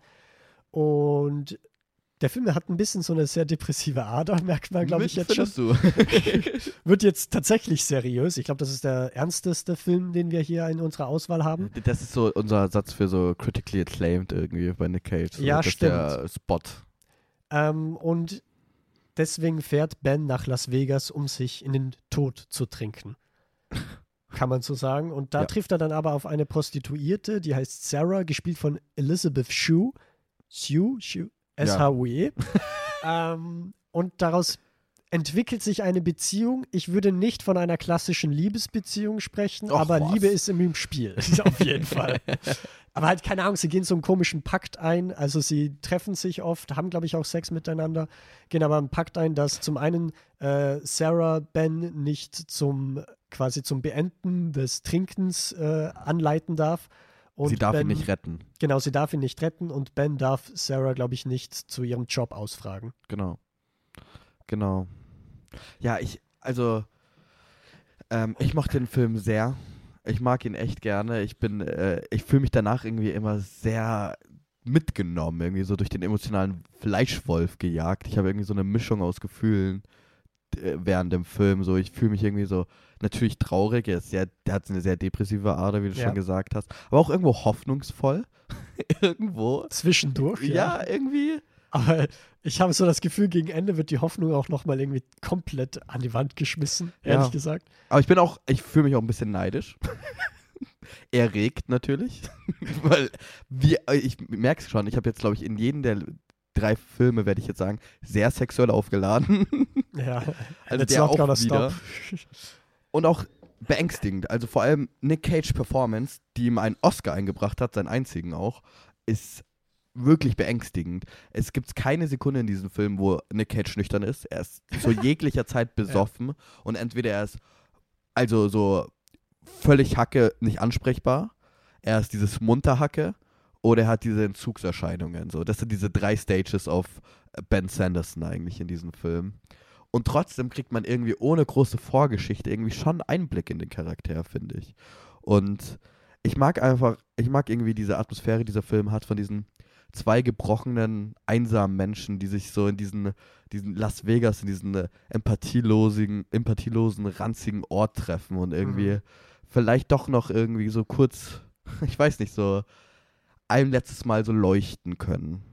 Ich finde es auch ganz interessant, weil Las Vegas ist ja eigentlich immer diese Stadt, wo man nach dem großen Glück hofft. Mhm, genau. Und da finde ich es irgendwie sehr interessant, dass Nick Cage sagt, ja, da trinke ich mich quasi zu Tode. Ja, so genau, da basically. beende ich das. Auch dieser, die Chemie zwischen den beiden und auch irgendwie so, er weiß, wie das enden wird, das Ganze, die ganze Geschichte. Ja. Und sie verbleibt aber trotzdem irgendwie ein bisschen optimistisch. Obwohl sie es eigentlich besser wissen sollte. ja, so. also der Pakt wird nicht immer eingehalten, Nee, kann man, glaube ich, sagen. Kann man sagen, ja. Ähm, ich, ich fand eben auch diese Performance von Cage sehr beeindruckend. Äh, in Interviews habe ich auch äh, herausgefunden, dass er sehr viele Alkoholiker-Performance gesehen und studiert hat. Unter anderem hat er aber auch Tony Dingman, das war ein Schauspieler, der zu dem Zeitpunkt sehr alkoholisch war, hat er zum Set eingeladen und mit ihm dann im Trailer abgehangen ne, und ihn halt komplett studiert. Und ich finde, da merkt man, dass Nicolas Cage jetzt nicht irgendwie ein Hochstapler ist, der gar nicht schauspielen kann, Mhm. sondern dass er das wirklich gut macht und sich das alles durchdenkt. Und von diesem Tony Ding, Dingman hat er eben so ein paar Zitate wie dieses You mustn't kick the bar, you must lean into, the it, bar. lean into it, ja, ja. So ganz äh, coole Sätze, die aber halt dadurch auch sehr authentisch wirken, finde ich. Mhm. Ich habe nur also von einer relativ unseriösen Quelle namens Letterbox Reviews gelesen, dass er anscheinend sich auch besoffen hat und selbst aufgenommen hat. Ähm, also sich selbst gefilmt hat, während Ja, er ja. besoffen ist, um so ein bisschen seine äh, Mannerismen zu erkennen. Und äh, ja, das stimmt schon, die, die Footage will man schon sehen irgendwie. Also das will man schon echt Ja, gern sehen. schon. Obwohl es in Leaving Las Vegas seine Performance schon sehr authentisch ist. Also ich, ich habe, glaube ich, noch nicht so eine gute, betrunkene, besoffene Performance gesehen. Aber es ist jetzt auch nicht gerade die Filmeart, die ich aufsuche. ja, stimmt auch wieder. Äh, ich muss aber sagen, gerade jetzt im so Verhältnis zu den ganzen anderen Filmen, ich finde, das ist dann Nick Cage-Film, wo er am zurückhaltendsten irgendwie spielt, mitunter. Also er hat schon noch seine Ausbrüche, Mhm. die sehr exzentrisch sind, aber dadurch, dass er halt immer alkoholisiert ist, ist halt irgendwie legitim und du denkst dir nicht so, ah, okay, jetzt ist wieder Nicolas Cage am Start, sondern weiß nicht. Es ist irgendwie sehr zurückhaltend, fand ich manchmal. Ja, ich weiß Also nicht. wenn du ich, verstehst, welche natürlich, Art von Zurückhaltung. Er hat sich den Film angepasst, untergeordnet. Ja, ja, voll. Und das, da ist, das ist nicht immer so. Ähm, aber ich finde hier auch zum Besseren. Ich wollte auch tatsächlich fast das Zitat aus dem Film nehmen, wo er, in, wo er sich wieder betrunken hat und dann in dieser, äh, äh, wie sagt man, nicht Linie. Wenn man ansteht, wo steht man? Schlange. An? In der Schlange. In der Warteschlange. In der Warteschlange steht und dann Im so auf, Idealfall eine Linie. einem Idealfall eine Linie in der Linie steht und dann sich so aufnimmt, wie er sagt, if you drink bourbon, äh, maybe then I will like you. Weißt du, was ich meine? Mhm, oh, ja. Aber das Zitat ist schon sehr grob, deswegen das, damit konnte ich hier nicht beginnen. es ufert aus. Aber ich glaube, meine Lieblingsszene aus dem Film ist, als die Kamera oben positioniert ist und er seinen einen Ausbruch bei dem äh, in, in dem Casino hat, Oh wo ja, er alles oh irgendwie ja. hinschmeißt, diesen ganzen Casinotisch. Ich wusste gar nicht, dass man das machen kann. ja. Ich dachte immer, die sind am Boden befestigt. So, okay, what the fuck? Es wirkt auch sehr blöd irgendwie in Las Vegas ein Casino, wo sich jeder besäuft, irgendwie nicht die ja, festzumachen. stimmt auch. Also Man wird ja auch aggressiv, wenn man verliert. Ja. Ne? Ähm, ich muss aber ganz ehrlich sagen, also es ist ein übelster Vibe-Film, Mhm. würde ich sagen. Aber ich habe sexy, Barum. Sweet Barum. Äh, ich muss aber sagen, ich habe nicht immer den Vibe gefühlt, Mhm. tatsächlich. Und ich weiß nicht, ob das ehrlich an mir liegt. Also wahrscheinlich und jetzt nicht zwingend irgendwie am Film. Aber ich fand, dass der schon bis, teilweise ein bisschen prätentiös ist und so ein bisschen auf dieses Oscar-Baitige Mhm. geht, was man so hört. Mhm. Also, dass Ja. halt immer Leid, nochmal mehr Leid und mehr Mhm. Leid du quasi siehst. Ja, aber genau nicht. deswegen mag ich das, weil ich bin ja auch prätentiös. Ich bin ja auch ich bin prätentiös. absolut prätentiös. Deswegen gefällt mir prätentiöse Scheiße so. Und generell, also du hast Nicolas Cage und du hast Jazz. Die können gern zum achtmal Come Rain or Come Shine da reinhauen. Ich, werde es immer noch feiern. Oder Lonely Teardrops. Das ist so, Ja. keine Ahnung, ist genau meine Musik so. Ich habe den, ich hab den Vibe schon sehr gefühlt, deswegen könnt ihr schon erahnen. Es ist hier mit schon der ähm, dritte Film in Folge mit 8 von 10 von mir. Oha. Da haut aber jemand raus. Äh, ich will nur noch ein kleines, was mich zum Beispiel ein bisschen gestört hat, ist, Ja? dass Sarah die ganze Zeit ihre Gefühle beim Therapeuten berichtet, Ja. bei dem ich mir so das Gefühl habe, ey, das musste nicht, weil man sieht es eigentlich. Und ich hatte so das Gefühl, okay, sie muss es jetzt nochmal irgendwie in Dialog fassen, damit zum einen das Dialog irgendwie für einen Oscar nominiert wird, das Drehbuch meine ich, nicht das Dialog, Junge. Dialog. Das Dialog wird ein Drehbuch. Ähm, und damit man halt es gefühlt jeder checkt und damit man halt noch irgendwie etwas drin hat, äh, das jetzt philosophisch klingt oder sowas, poetisch. Ja, da genau. hatte Und ich so das Gefühl, hätte es hätte es jetzt nicht unbedingt gebraucht. hätte es nicht, aber genau, das mochte ich. Ja, genau das ich. Prätentiöse, poetische Kacke da. Nee, aber ich mach's Aber- auch irgendwie so, diese Inszenierung, dass du immer diese Close-Ups auf sie hast, dass es so zerschnitten ist, obwohl es eigentlich immer, also so der gleiche Satz ist. Ich weiß nicht, warum es so zerschnitten ist, aber hatte seinen Vibe. Aber man sieht den Therapeuten nie, oder? Nee, oder in. Therapeutin meine ich. Therapeutin, achso. oder in, hinten, was? ja, genau. Also es Nee. geht quasi nur da um Sarah, ja. Ich habe mich Aber auch irgendwie gefragt, ob das noch irgendwie. Au ich habe den Film tatsächlich schon gesehen und ich habe mich trotzdem gefragt, ob das noch irgendwie so aufgelöst wird, dass sie mit sich selber redet oder mit Ben Ach so, oder das sowas. jetzt, ah, okay, ja, Ja, das sind ja Aber nö. Psyche, okay, ja. Ähm, aber ich finde es gut, dass wir mal einen Film haben, wo wir nicht 100% einer Meinung sind, Oh, weil. das wird weiter so passieren. Oh, jetzt aber. Raul kommt weiter mit seinen vier Sternen. Äh, ich würde dem nämlich, glaube ich, drei von fünf Sternen Ach ja, stimmt. Vier von, vier, vier von Vier von fünf und drei von fünf. Ja, was die These? Hat er sie erfüllt? Wie wirkt Nick? Cage, wenn er eine Sucht nach Flüssigkeiten hat? Weil Vampire lieben ja Blut. Ja, also müssen wir nicht viel diskutieren. Ein ja, ich Punkt, glaube, wir haben oder? schon über Nick Cage und seine Performance Ja. äh, geredet. Das ist voller Punkt. Ja, bei 110 mir auch. Prozent. Yes. 2,8 nach drei Filmen, das ist schon eine ziemlich gute Quote. Ja, 2,8 von 3. Das kann sich sehen lassen. Ja. Kommen wir zu einem Film, der hauptmäßig in Las Vegas gespielt hat, zu einem Film, der in Las Vegas endet. Die Rede ist von Con Air, von Regisseur Simon West, von dem Mhm. ich tatsächlich nicht so viel kenne, aus dem Jahr Du 1997. kennst nicht Wildcard mit Jason Statham. Ich kann nicht Wildcard, was hat er auch noch, war das nicht der, der auch Tomb Raider gemacht hat oder sowas? Äh, das kann gut sein. Mit Angelina Jolie aber, also also wir können schon mal vorwegnehmen, es ist, glaube ich, sein Höhepunkt der Karri Ka- seiner Karriere. Ja, das kann man ruhig sagen. Ähm, Raul, sag mal, aber sag du erst mal, worum es geht. Ja, gerne. Unbedingt. Es geht um Nicolas Cage, der spielt Cameron Poe. Cameron Poe ist ein Veteran, ein Kriegssoldat, ein absolutes Tier. Und er kommt, er kommt zurück zu seiner, zu seiner liebevollen Frau. Und auf dem Weg nach Hause werden sie von drei Typen überfallen. Und Nick Cage so, ja, okay, dann boxt er die mal kurz weg. Boxt den einen K.O., boxt den zweiten K.O., der dritte, Totschlag. Ups.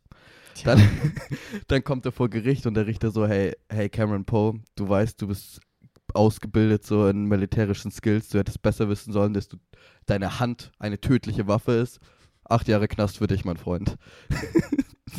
dann, also keine Sorge, ich, ich, ich, das sind wirklich die ersten zehn Minuten, die ich hier ja, gerade ja, zusammenfasse. eigentlich. Und dann ist er, ist er so im Knast, so, äh, seine Frau ist schwanger, gebärt äh, seine Tochter, die schreiben sich hin und her, alles cool. Und dann ist der Tag gekommen, wo er auf Bewährung rauskommt. Das Ding ist jetzt aber, so, seine Frau ist ja schon ein Stück weit entfernt und ähm, da muss er jetzt dahin fliegen. Ich glaube Louisiana, oder? Genau, ist Louisiana. Und keine Ahnung, wo das Gefängnis ist, in dem er sich befindet. Ja. An seinem Tag seiner Bewährung ist er aber nicht der Einzige, der in diesem Flugzeug transportiert wird, sondern noch die Schlimmsten der Schlimmsten werden in diesem Special Design Flugzeug transportiert zu dem neuen High Maximum, Maximum Security Prison. Und so ist es halt, dass Nicolas Cage sich, der Mann, der jetzt freikommt auf Bewährung, umgeben von dem Schlimmsten der Schlimmsten Kriminellen in diesem Flugzeug befindet. Und was passiert? Sie übernehmen das Flugzeug. Natürlich. Natürlich. So, und das sind wirklich jetzt gerade so die ersten 10, 15 Minuten. und ungefähr das Pacing des Films beschreibt es auch, weil das Pacing des Films ist so, dass er diese 10, 15 Minuten so ein bisschen erzählt, so ein bisschen Montage, bla bla bla, Mhm. Intro. Und dann drückt er, klebt er irgendwie den Fuß auf dieses Gaspedal und es löst sich dann gefühlt auch nicht mehr. also, ich finde, ich, ohne Scheiß, Sorit, du dachtest ja, mein Rating ist hier ein bisschen Joke. Aber ich bin wirklich ein extrem großer Fan von diesem Film. extrem großer Fan. Ich finde, es ist ein Action-Feuerwerk. Ja, Es das ist- auf jeden Fall. Perfekt besetzt. Es ist so fast schon Typecast, aber irgendwie halt für die Zeit, für diese 90er Actionfilme. Du hast äh, John Cusack als, als ähm, ehrgeizigen ähm, Cop, der dem so diesen Flugzeug designt hat, der eigentlich für diesen ganzen Prozess verantwortlich ist und versucht es halt reibungslos über die, über die Bank zu bringen. Funktioniert natürlich nicht. Dann hast du, du hast fucking John Malkovich als, den, Oh, ja. als Cyrus the großartig. Virus. Cyrus the Virus. Also den- der Hauptantagonist. der Hauptantagonist, der so ein bisschen diese ganze äh, strategische Planung für den äh, die Übernehmung für das äh, für das Konkern des Flugzeugs geplant hat. Du hast Wing Rames, ja, klar, cool. Immer gut als Kriminell, Krimineller. Dave Chappelle, auch interessant einfach mal. Und Steve Buscemi als Psychopathen. Und äh, wer ist besser als Psychopath als Steve Buscemi? Vielleicht Willem Dafoe, aber andere Sache. ja.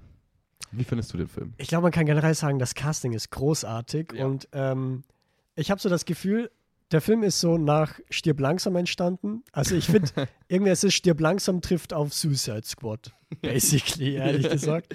Ähm, ja, die Prämisse ist fucking cool. Oder? Sie Weil- ist super. Es ist also auch äh, dramaturgisch, sie Ja. ist äh, räumlich und zeitlich irgendwie so eingegrenzt, dass du halt immer so eine gewisse Spannung hast, was Ja. halt extrem gut für so einen Actionfilm ist. Ja, und halt Cameron Poe, den lieben, weißt du, er unzurecht, also unzurecht in Anführungszeichen im Knast. Der auf Bewährung kommt, gerade zu Ja. seiner Tochter und dann. Wobei, Das- wenn ich, wenn ich mir seine Haare anschaue, denke ich mir eigentlich schon zurecht. also, weil ich glaube, das ist so das größte Meme-Potenzial hier bei Nick Cage. Ja. Seine Haare. Also er hat wirklich so blond gefärbte, lange Haare, Mhm. basically. Und der äh, nochmal so ein bisschen stirb langsam Referenz. Er geht halt immer in so einem weißen Unterhemd durch die Ja. Gegend mit so einer Jeanshose und er ist fucking breit. Ja, Mann. Also da denke ich mir wirklich, okay, da hat Nick Cage sehr stark quasi trainiert, weil seine Muskeln sind extrem äh, ausgeprägt. er hat auf einmal auch einen, irgendwie einen anderen Akzent, so ein bisschen. Ah ja, dieser South, Southern Accent. Ja. Ah, der ist großartig. Ähm, Er ist gefüllt von One-Linern. Und ja, ich auf finde, jeden Fall. also so heute, wenn man über One-Liner in Actionfilme redet, ist es eigentlich meistens im negativen Sinne, würde ich sagen. Da ist man meistens so oh, gefüllt mit ähm, sinnlosen One-Liner, die einfach unpassend und unlustig sind. Und ich finde, Con Air zeigt, wie man es richtig macht. Alter, er ist eigentlich auch nur gefüllt mit so überzogenen Dialogen, ne? mit Ja. irgendwelchen so spontanen Metaphern oder so. This is your barbecue and it tastes delicious. Aber es ist so witzig und es, es ich liebe es. Ich finde, ich habe mir gleich so sieben Zitate rausgeschrieben, ne? weil es so geile, also ich liebe dieses Drehbuch für diese Sätze. Die sind so überzogen, aber ich will eigentlich, ich will mir all diese One-Liner merken und einfach so als Arsenal haben, dass ich die immer so rausbrettern kann in jeglicher Situation. Ja. Hooray for the sounds of fucking silence. Oh Gott. Ja, das wird jetzt den ganzen Podcast lang so Ja, durchgehen. genau. Ihr werdet dieses Make a Zitate move hören. and the bunny gets it. das ist großartig. Oh Why didn't you could just Why didn't you just could Oh guck, jetzt hab ich's verhauen. Tja, erstmal nochmal trainieren, so wie Nick Cage damals. Ja. Ich will noch mal kurz darauf zurückkommen. Tatsächlich haben sehr viele Leute geglaubt, dass das CGI ist. Was? Nick Cages Muskeln. Was? Und drum sagt er, dass er das jetzt nicht mehr macht. Also heutzutage sagt er, er trainiert nicht mehr so krass, weil niemand ihm glaubt, dass da die Muskeln echt sind. Was? Das Was war in den extrem lustig 90er finde. Jahren. Haben Ja. Leute gesagt, das ist nicht Nick Cage, Leute. Ich weiß nicht, ob es in den 90er waren oder ob man heute das so sagt, aber äh, das, Das meinte ja. er zumindest in einem Interview, warum er so ein bisschen leid ist, äh, quasi seinen Körper so krass zu trainieren. Aber ja, ich meine, wahrscheinlich der, ist der, das. Der, der, genau, das ist der Genau. einzige Grund. Klar, Cage. Ähm, und er hat gemeint, dass quasi diese Figur sein, sein perfektes Ich darstellen soll oder wie er sich als wahrscheinlich Elfjähriger oder so sein perfektes Ich vorgestellt hat. okay. Also halt übelst krass, äh, omnipotent und halt sonst was, ne? ja, und liebevoll natürlich. Und ein bisschen liebevoll. Ja, natürlich, weil er ist so ein guter ich finde, da merkt man auch schon, dass äh, Familie irgendwie sehr oft irgendwie Thema ist bei Nick Cage. Mhm. Also, dass er irgendwie am Ende mit der Familie zusammenkommt, Ja. haben wir in Con Air, in äh, Wild at Heart, Mhm. in Leaving Las Vegas, dass er getrennt wird von der Familie, also dass sie ihn verlässt. Ja. Also kann, kann man generell so ein Motiv ausmachen. Theoretisch. Auch, ja, das stimmt. ähm, ich muss aber ehrlich gesagt sagen, also Oh, ich finde oh. Nick Cage, also ich mochte den Film auch Mhm. so. Ähm, er ist auf jeden Fall sehr, sehr unterhaltsam. Ich finde aber, dass sein, er als Hauptrolle rückt mir ein bisschen zu sehr in den Hintergrund, ehrlich gesagt. Also ich finde, Fair. dadurch, dass du halt so John Malkovich und diese ganzen Bösen Ja. haben, die einfach fucking interessant sind und cool Ja. sind, dass er da ehrlich in den Hintergrund rückt. Vor allem habe ich es oftmals nicht verstanden. Also, ich, keine Ahnung, ich fand, dass das in Stirb langsam zum Beispiel noch mal ein bisschen besser gelöst ist, dass auf dann halt alle irgendwie äh, niedermäht, die Bösen. Äh, da finde ich ehrlich, dass er immer so ein bisschen zwiespältig ist. Ja, äh, ich habe meinen Faden verloren, da rede ich gerade ein bisschen drum herum.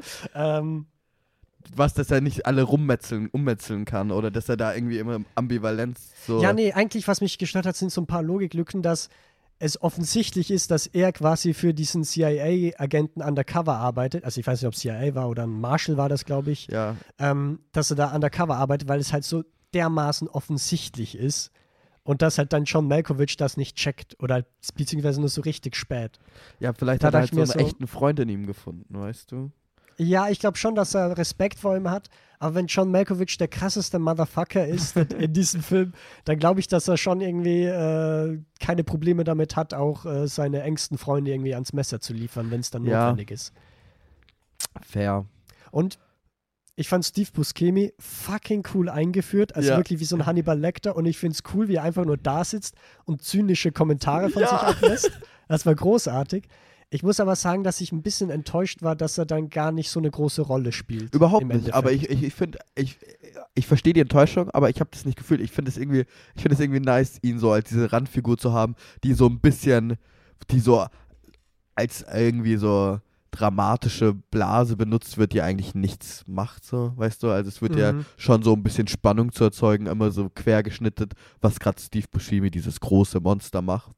Und äh, um so ein bisschen diese Spannung ähm, zu forsten. Aber es hat mich nie wirklich gestört. Und ich, ich, ich, keine Ahnung, ich liebe halt auch, wie, wie, wie sie ihn, wie du gesagt hast, wie sie ihn einführen und dann, als sie dann freikommen, sitzt er halt so da und ist dann einfach so, hm, schon ironisch, dass sie so ein Lied singen von, äh, von der Band, die im Flugzeug abgestürzt ist. So, Ja. so einfach irgendwelche Kommentare, die so innocent sind, sage ich mal, in Anführungszeichen. Ja, aber auch ein bisschen abgefuckt. Hat er nicht irgendwie gesagt, dass er so ein, das Haupt eines Mädchens, eines minderjährigen Mädchens auf seinem Kopf irgendwie getragen hat? Ah ja, stimmt, ja, okay, fair. so. Das habe ich mir jetzt vergessen, äh, ausgeblendet. Ich mag ihn, deswegen. Völlig ausgeblendet. Du hast natürlich auch wieder typisch dieser Actionfilme ein großartiges Finale in äh, orangener Beleuchtung, die Wiedervereinigung der, der ähm, Familie. Ja, also gerade, ich finde das Action-Spektakel davor, das Finale, das fand ich ehrlich gesagt ziemlich cool.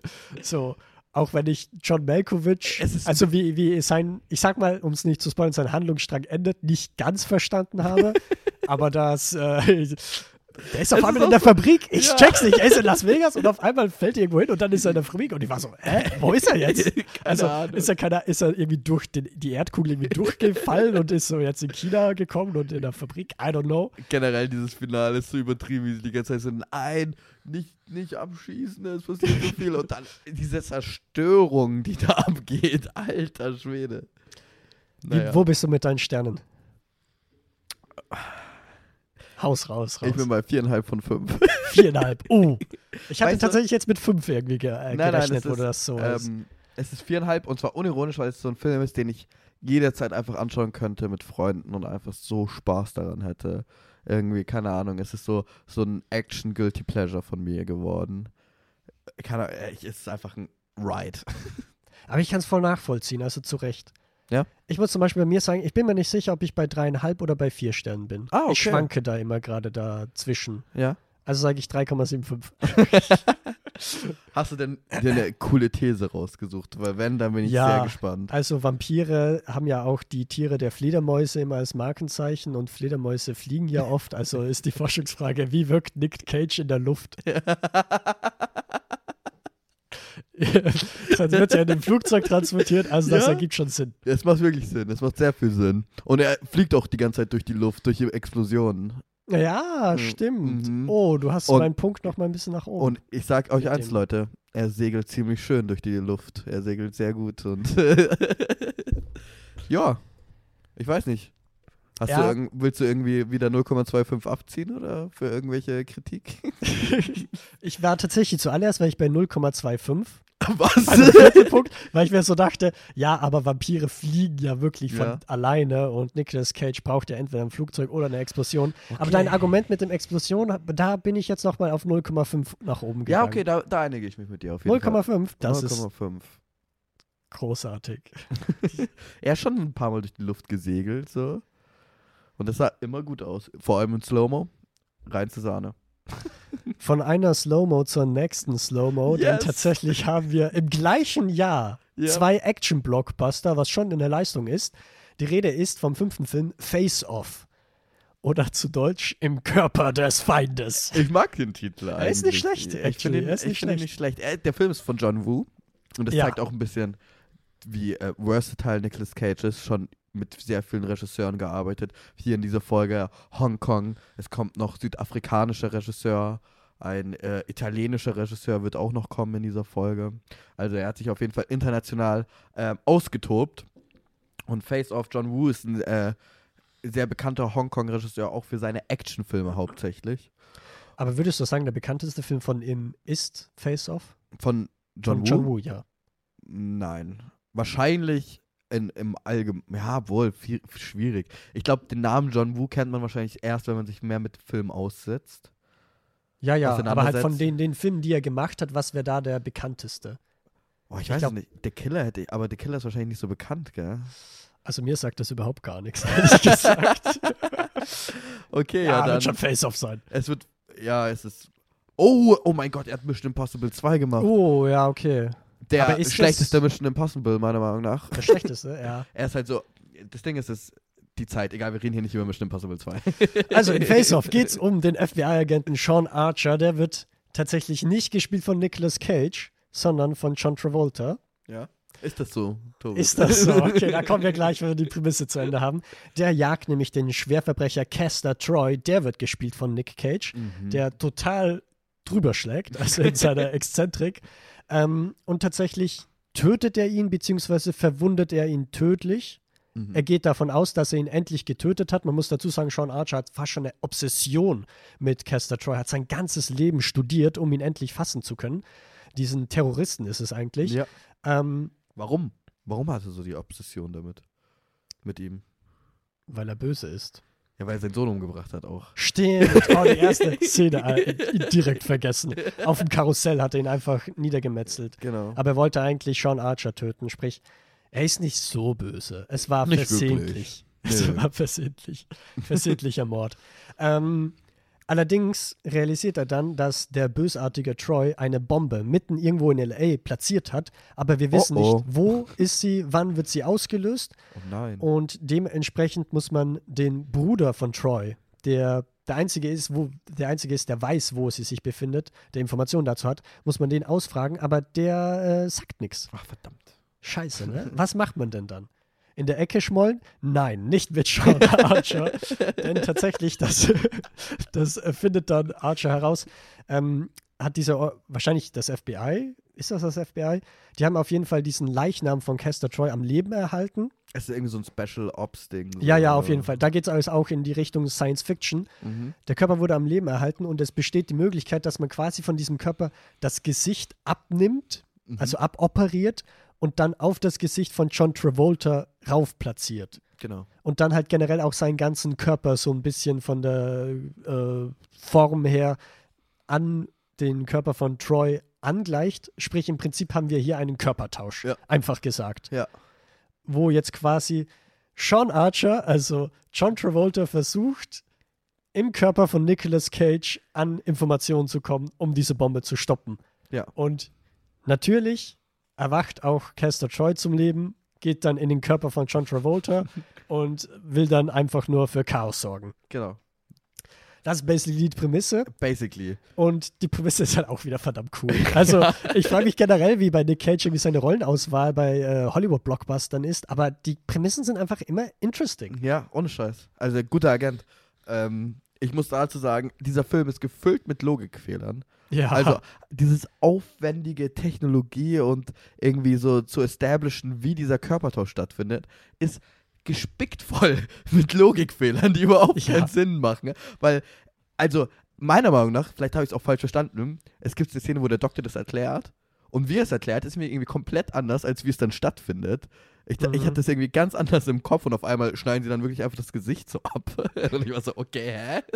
Was geht jetzt ab? easy. Und vor allem, sie schneiden ja auch die Haare von John Travoltas Körper kurz, damit er die hat- gleichen Haare hat wie Nicolas Cage-Figur. Und Nicolas Cage, der dann aufwacht, hat dann einfach die Haare von, lange Haare von John Travolta. Wie soll das gehen? Ja, generell. Gibt es da überhaupt einen Doktor, wo äh, Castor Troy Ja, quasi sich um.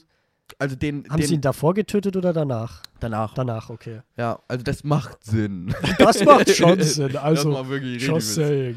Aber äh, das hat, also es ist, man nimmt es den Film nie böse, finde ich. All seine Logikfehler nimmt man ihn überhaupt nicht böse, meiner Meinung also für mein Gefühl so. Und keine Ahnung, man, ist, man geht einfach so mit dem Flow. Man ist so, ja, das ist halt jetzt so. ich war am Anfang enttäuscht, weil ähm, die Rolle des Caster Troys, des Terroristen des Bösen, ne, ist eine ist eine geile Rolle, weil die ist da, um sie zu überzogen darzustellen. Also ich so würde sagen, das ist auch die zweit äh, cageigste Cage-Rolle, ja, die wir schon. heute haben. Und was passiert? Äh, äh, Körpertausch. Also Ja. eigentlich kriegt John Travolta die Rolle des Caster Troys, weißt du? John Travolta darf sich dann so overacten. Und ich war da ein bisschen am Anfang enttäuscht, weil ich wollte natürlich Nick Cage in äh, Hochglanz sehen, aber ähm, sieht man trotzdem. Und John Travolta ist auch ziemlich unter unterhaltsam als ähm, Caster Troy. Also wirklich unterhaltsam. Der hat auch ein paar Szenen, weil Caster Troy ist auch so eine sehr ähm, perverse Figur, auch sehr exzentrisch, sehr pervers und ähm, abartig. ja, ja, das Und Travolta macht alles zu. Ich finde, Travolta macht das eigentlich echt gut. Sehr witzig auch. Ähm, ich, also das ist tatsächlich auch der Lieblingsfilm von Nicolas Cage. Was? Also den er selbst gemacht hat, jetzt nicht generell, aber er mag den Film am meisten tatsächlich. Wow. Und da merkst du auch irgendwie diese Experimente aus Vampire's Kiss, die er jetzt eben im Mainstream so richtig äh, benutzt. Ja. Ich weiß nicht, irgendwie bei der Action, ich mag die einerseits, weil sie total drüber ist, aber gleichzeitig hatte ich oftmals auch so das Gefühl, also gerade so die Anfangsszene in diesem Lagerhaus, dass man sehr leicht den Überblick irgendwie verliert. Und Mhm. sich einfach nur denkt, okay, jetzt hast du hier einen Shot von äh, John Travolta, dann hast du einen Shot von Cage, die sich irgendwie äh, ein Katz-und-Maus-Spiel machen. Also da bin ich so ein bisschen zwiegespalten, wenn ich ehrlich bin. Face-Off ist, glaube ich, sehr, sehr beliebt, Ja. generell kann man sagen. Aber ich muss auch sagen, als ich dann die Reviews irgendwie durchgeschaut habe, warum ist er so beliebt? Es ist übelster Guilty Pleasure. Ja. Und ich habe so das Gefühl, wenn man es nicht fühlt, Fühlt dann man es nicht. fühlt man es nicht. Ja. Und ich war so ein bisschen bei der Nicht-Fühlen. Das ist Sache schade. dabei, tatsächlich, weil irgendwie ich mochte nicht unbedingt John Travolta, aber die Rolle von John Travolta, weil der halt so dieser übelst generische FBI-Agent, der ein gutes amerikanisches Leben führt. Mhm. Ich weiß nicht, ich fand das übelst anstrengend, ehrlich gesagt. Aber ehrlich gesagt, er ist auch weniger am Film als Caster Troy. ja, das stimmt Irgendwie auch schon. wieder. Also der Fokus ist fast schon mehr auf Caster Troy gefühlt. aber er ist ja, diese Rolle, wenn auch nicht äußerlich, ist ja innerlich dann wiederum in Nicolas Cage Ja. drinnen. So, also die ist immer noch präsent, Ja. würde ich sagen. Ähm, was mich übelst aufgeregt hat, wenn man noch einmal einen Goth-Teenie irgendwie äh, inszeniert in einem Hollywood-Film, die halt einfach, ja, die übelst nervig ist und unschlüssig äh, ist, dann, hey, äh, ich weiß nicht, das regt mich total auf, weil ich finde, Hollywood checkt nicht, dass Goth einfach eine Subkultur ist. Ja. Und nicht so eins, oh, ich bin jetzt in meinen Teenie-Jahren, ich habe keine, es ist eine Phase, ich Ja. weiß nicht, was ich mit mir anstellen Ich soll. brauche will mehr. Aufmerksamkeit. Ja, Ich genau. brauche einfach nur Aufmerksamkeit von meinem Vater, sonst wäre ich nicht Goth. es ist so, naja, ist schon mehr als das. Aber weißt du, was das Ding ist? Ich, ich nimm's dem Film wieder da nicht so böse, weil er halt Ja. keine Ahnung von Goth hat. Und das merkt man auch. Also wie er das so inszeniert, ist halt überhaupt nicht, also dieses Make-up am Anfang, auch mit dieser dramatischen Musik, wo sie sich dann umdreht und dann hat sie so, so, wie so krüppelige Spinnenbeine als Augen-Make-up. Es schaut Ja. halt echt einfach so, ja, okay, so stellst du dir, sowas gibt's dann ungefähr auf Pinterest, wenn du Goth eingibst oder Emo oder sowas. Also, wahrscheinlich nicht mal dann findest du sowas. Das ist halt irgendwie, keine Ahnung, Kindergeburtstag-Make-up. Ja, das stimmt schon. Ähm, was ich auch noch fand, das ist halt ein bisschen blöd, weil wir vor zwei Wochen haben wir, glaube ich, Possessor irgendwie mhm. besprochen und da fand ich es ja extrem gut, wie man quasi, bei Face Off ist es genau gleich. John Travolta spielt quasi Nick Cage, wie Nick Cage John Travolta spielen würde. Also, meinst du, sie haben es wirklich versucht zu imitieren? Ja, also sie haben es schon so ein bisschen versucht, Ja. aber ich finde, dass es nicht hundertprozentig aufgeht. Also ich Ja. habe irgendwie immer das Gefühl, dass Nick Cage eigentlich Nick Cage noch ist Ja. und dass nicht John Travolta in ihm steckt. Weißt du, und das ist halt so, wenn du so Aber Probleme ein bisschen damit hast, weil das halt die Grundprämisse des Films ist, Ja. I don't know, ob Ja, das dann versteh's. funktioniert und ob das dann ein bisschen an die Grenzen von Nick Cage Eigentlich geht. ja auch nur Nick Cage, also Sean Archer, also eigentlich ha- hadet ja nur der Cop in dem Körper des Kriminellen mit seinem Geist. Weißt du, was ich meine? Ja, ich glaube schon. So, Caster Troy ist einfach so, ja, jetzt bin ich halt ein Bulle, ja, das nutze ich jetzt aus. Und Sean Archer ist so, wer bin ich? Ich bin ich. Ich bin hier. Ich bin nicht der, den ich Ja. sehe. Ich bin ich, weißt du? Der hat wirklich so, der hat wirklich diesen Prozess so von dieser Identitätskrise. mhm. So, als, ein, als der einzige von den beiden, so. Ja, ich meine, das macht ja irgendwie Sinn, wenn man sich die Figur von Castor Troy irgendwie anschaut, Ja. weil der, der scheißt ja auf alles. Ja. Aber ich weiß nicht, ich habe so das Gefühl, dass auch äh, John Travolta mehr so in dieses realistischere Spiel geht. Natürlich nicht 100% Realismus, Was? weil es ist Action. halt normalerweise, Ja. am Anfang. Ja, ja, ja. Ne? Also wenn er dann, das macht es jetzt übelst kompliziert gerade. Aber dadurch muss halt Nick Cage ein bisschen in dieses Natürlichere gehen. Und das ist Und so schade. Da denke ich mir, ah. Ja. Und also ich habe auch das- so das Gefühl, dass das Nick Cage nicht passt. nee, Irgendwie. deswegen, also steht man hätte es umdrehen sollen, meiner Meinung nach. also nochmal. Aber dann geht die Prämisse ja verloren. Das ist wieder halt so das Ding, oder? Ja, ja. Nee, nee, das- das Nick Cage am Anfang der kommt. Ah, dass er am Anfang Ja. der Gute ist. Genau. Ja, stimmt. das Weil ich wär finde, gen- super. Weil Nick- stell mal die ersten 10 Minuten Nick Cage als Caster Troy vor für 150 Minuten. Mhm. Das ist natürlich. Das ist verdammt gut. Das wäre verdammt gut. Vor allem, ich habe Nick Cage kann schon den guten spielen, aber halt nur, wenn er so überzogen ist, wie zum Beispiel in Con Air. Ja. So. Stimmt. Gebe ich dir recht. Deswegen habe ich da ein bisschen meine Probleme. Ähm, bei wie vielen Sternen bist du denn, Raul? Ich glaube, ich bin bei dreieinhalb von fünf. Dreieinhalb? Ah ja. Ja, Das echt okay. ist Ja, ist schon lang. ein okay. Ja, ja, true that. Er ist schon lang und ich, ich habe trotzdem meinen Spaß, er hat seinen Charme. Ich finde es auch cool, dass John Woo als Hongkong-Regisseur halt seine typischen Hongkong-Action-Filme gemacht hat und gewohnt war, dass seine Schauspieler die Stunts selber machen. Und jetzt mit seinen zwei Hollywood-Stars, Nick Cage und John Travolta, musste halt irgendwie so um die herumschneiden. Ne? Ja, stimmt, das merkt man Und, eigentlich, ja. dass das Stuntman Aber eigentlich die ganze Zeit dran Es sind. hat auch irgendwo Charme. So. Es, dieser ganze Film, die Tauben am Ende, das ist alles so. Ja, in ja. der Kirche einfach. Ja, also das ist genau. so platt mit so einer Symbolik irgendwie Ja. drauf, dass es schon Spaß macht, das auf jeden Fall. Auch wieder so ein langgezogenes Finale wie bei Con Air. Also dieses, diese Finale an Action, die sind einfach so und noch eins drauf und noch eins drauf. Aber cool. Ich weiß noch, dass ich bei mir in so einem letzten Film mich das richtig, aber Uncharted hat mich das richtig abgefuckt. Dass Ja, sie sich nicht für so ein finales Setpiece entscheiden konnten. Ne? Aber so bei Con Air und äh, Face Off war ich so, oh damn, es geht weiter. noch mehr. Ich habe Uncharted nicht gesehen, aber ich glaube, dass man Face-Off da noch um ein Meilen besser ist als der Film, oder? Also bei mir kann ich sagen, ich würde dem so drei Sterne geben. Mhm. Finde ich jetzt gar nicht mal so schlimm, weil du bei dreieinhalb bist. So ehrlich gesagt, obwohl ich jetzt die ganze Zeit nur- fast nur kritisiert habe. Äh, aber meine Forschungsfrage. Wie wirkt Nick Cage als Gestaltenwandler? Denn Oh! bei Vampiren, je nachdem, ist es ja immer mal wieder so, dass man ja. Äh, irgendwie eine, entweder andere Tiere quasi sich verwandelt oder auch in andere Menschen. Ähm, ich kann ja direkt reinstarten und ich muss sagen, ich muss, glaube ich, einen halben Punkt abziehen.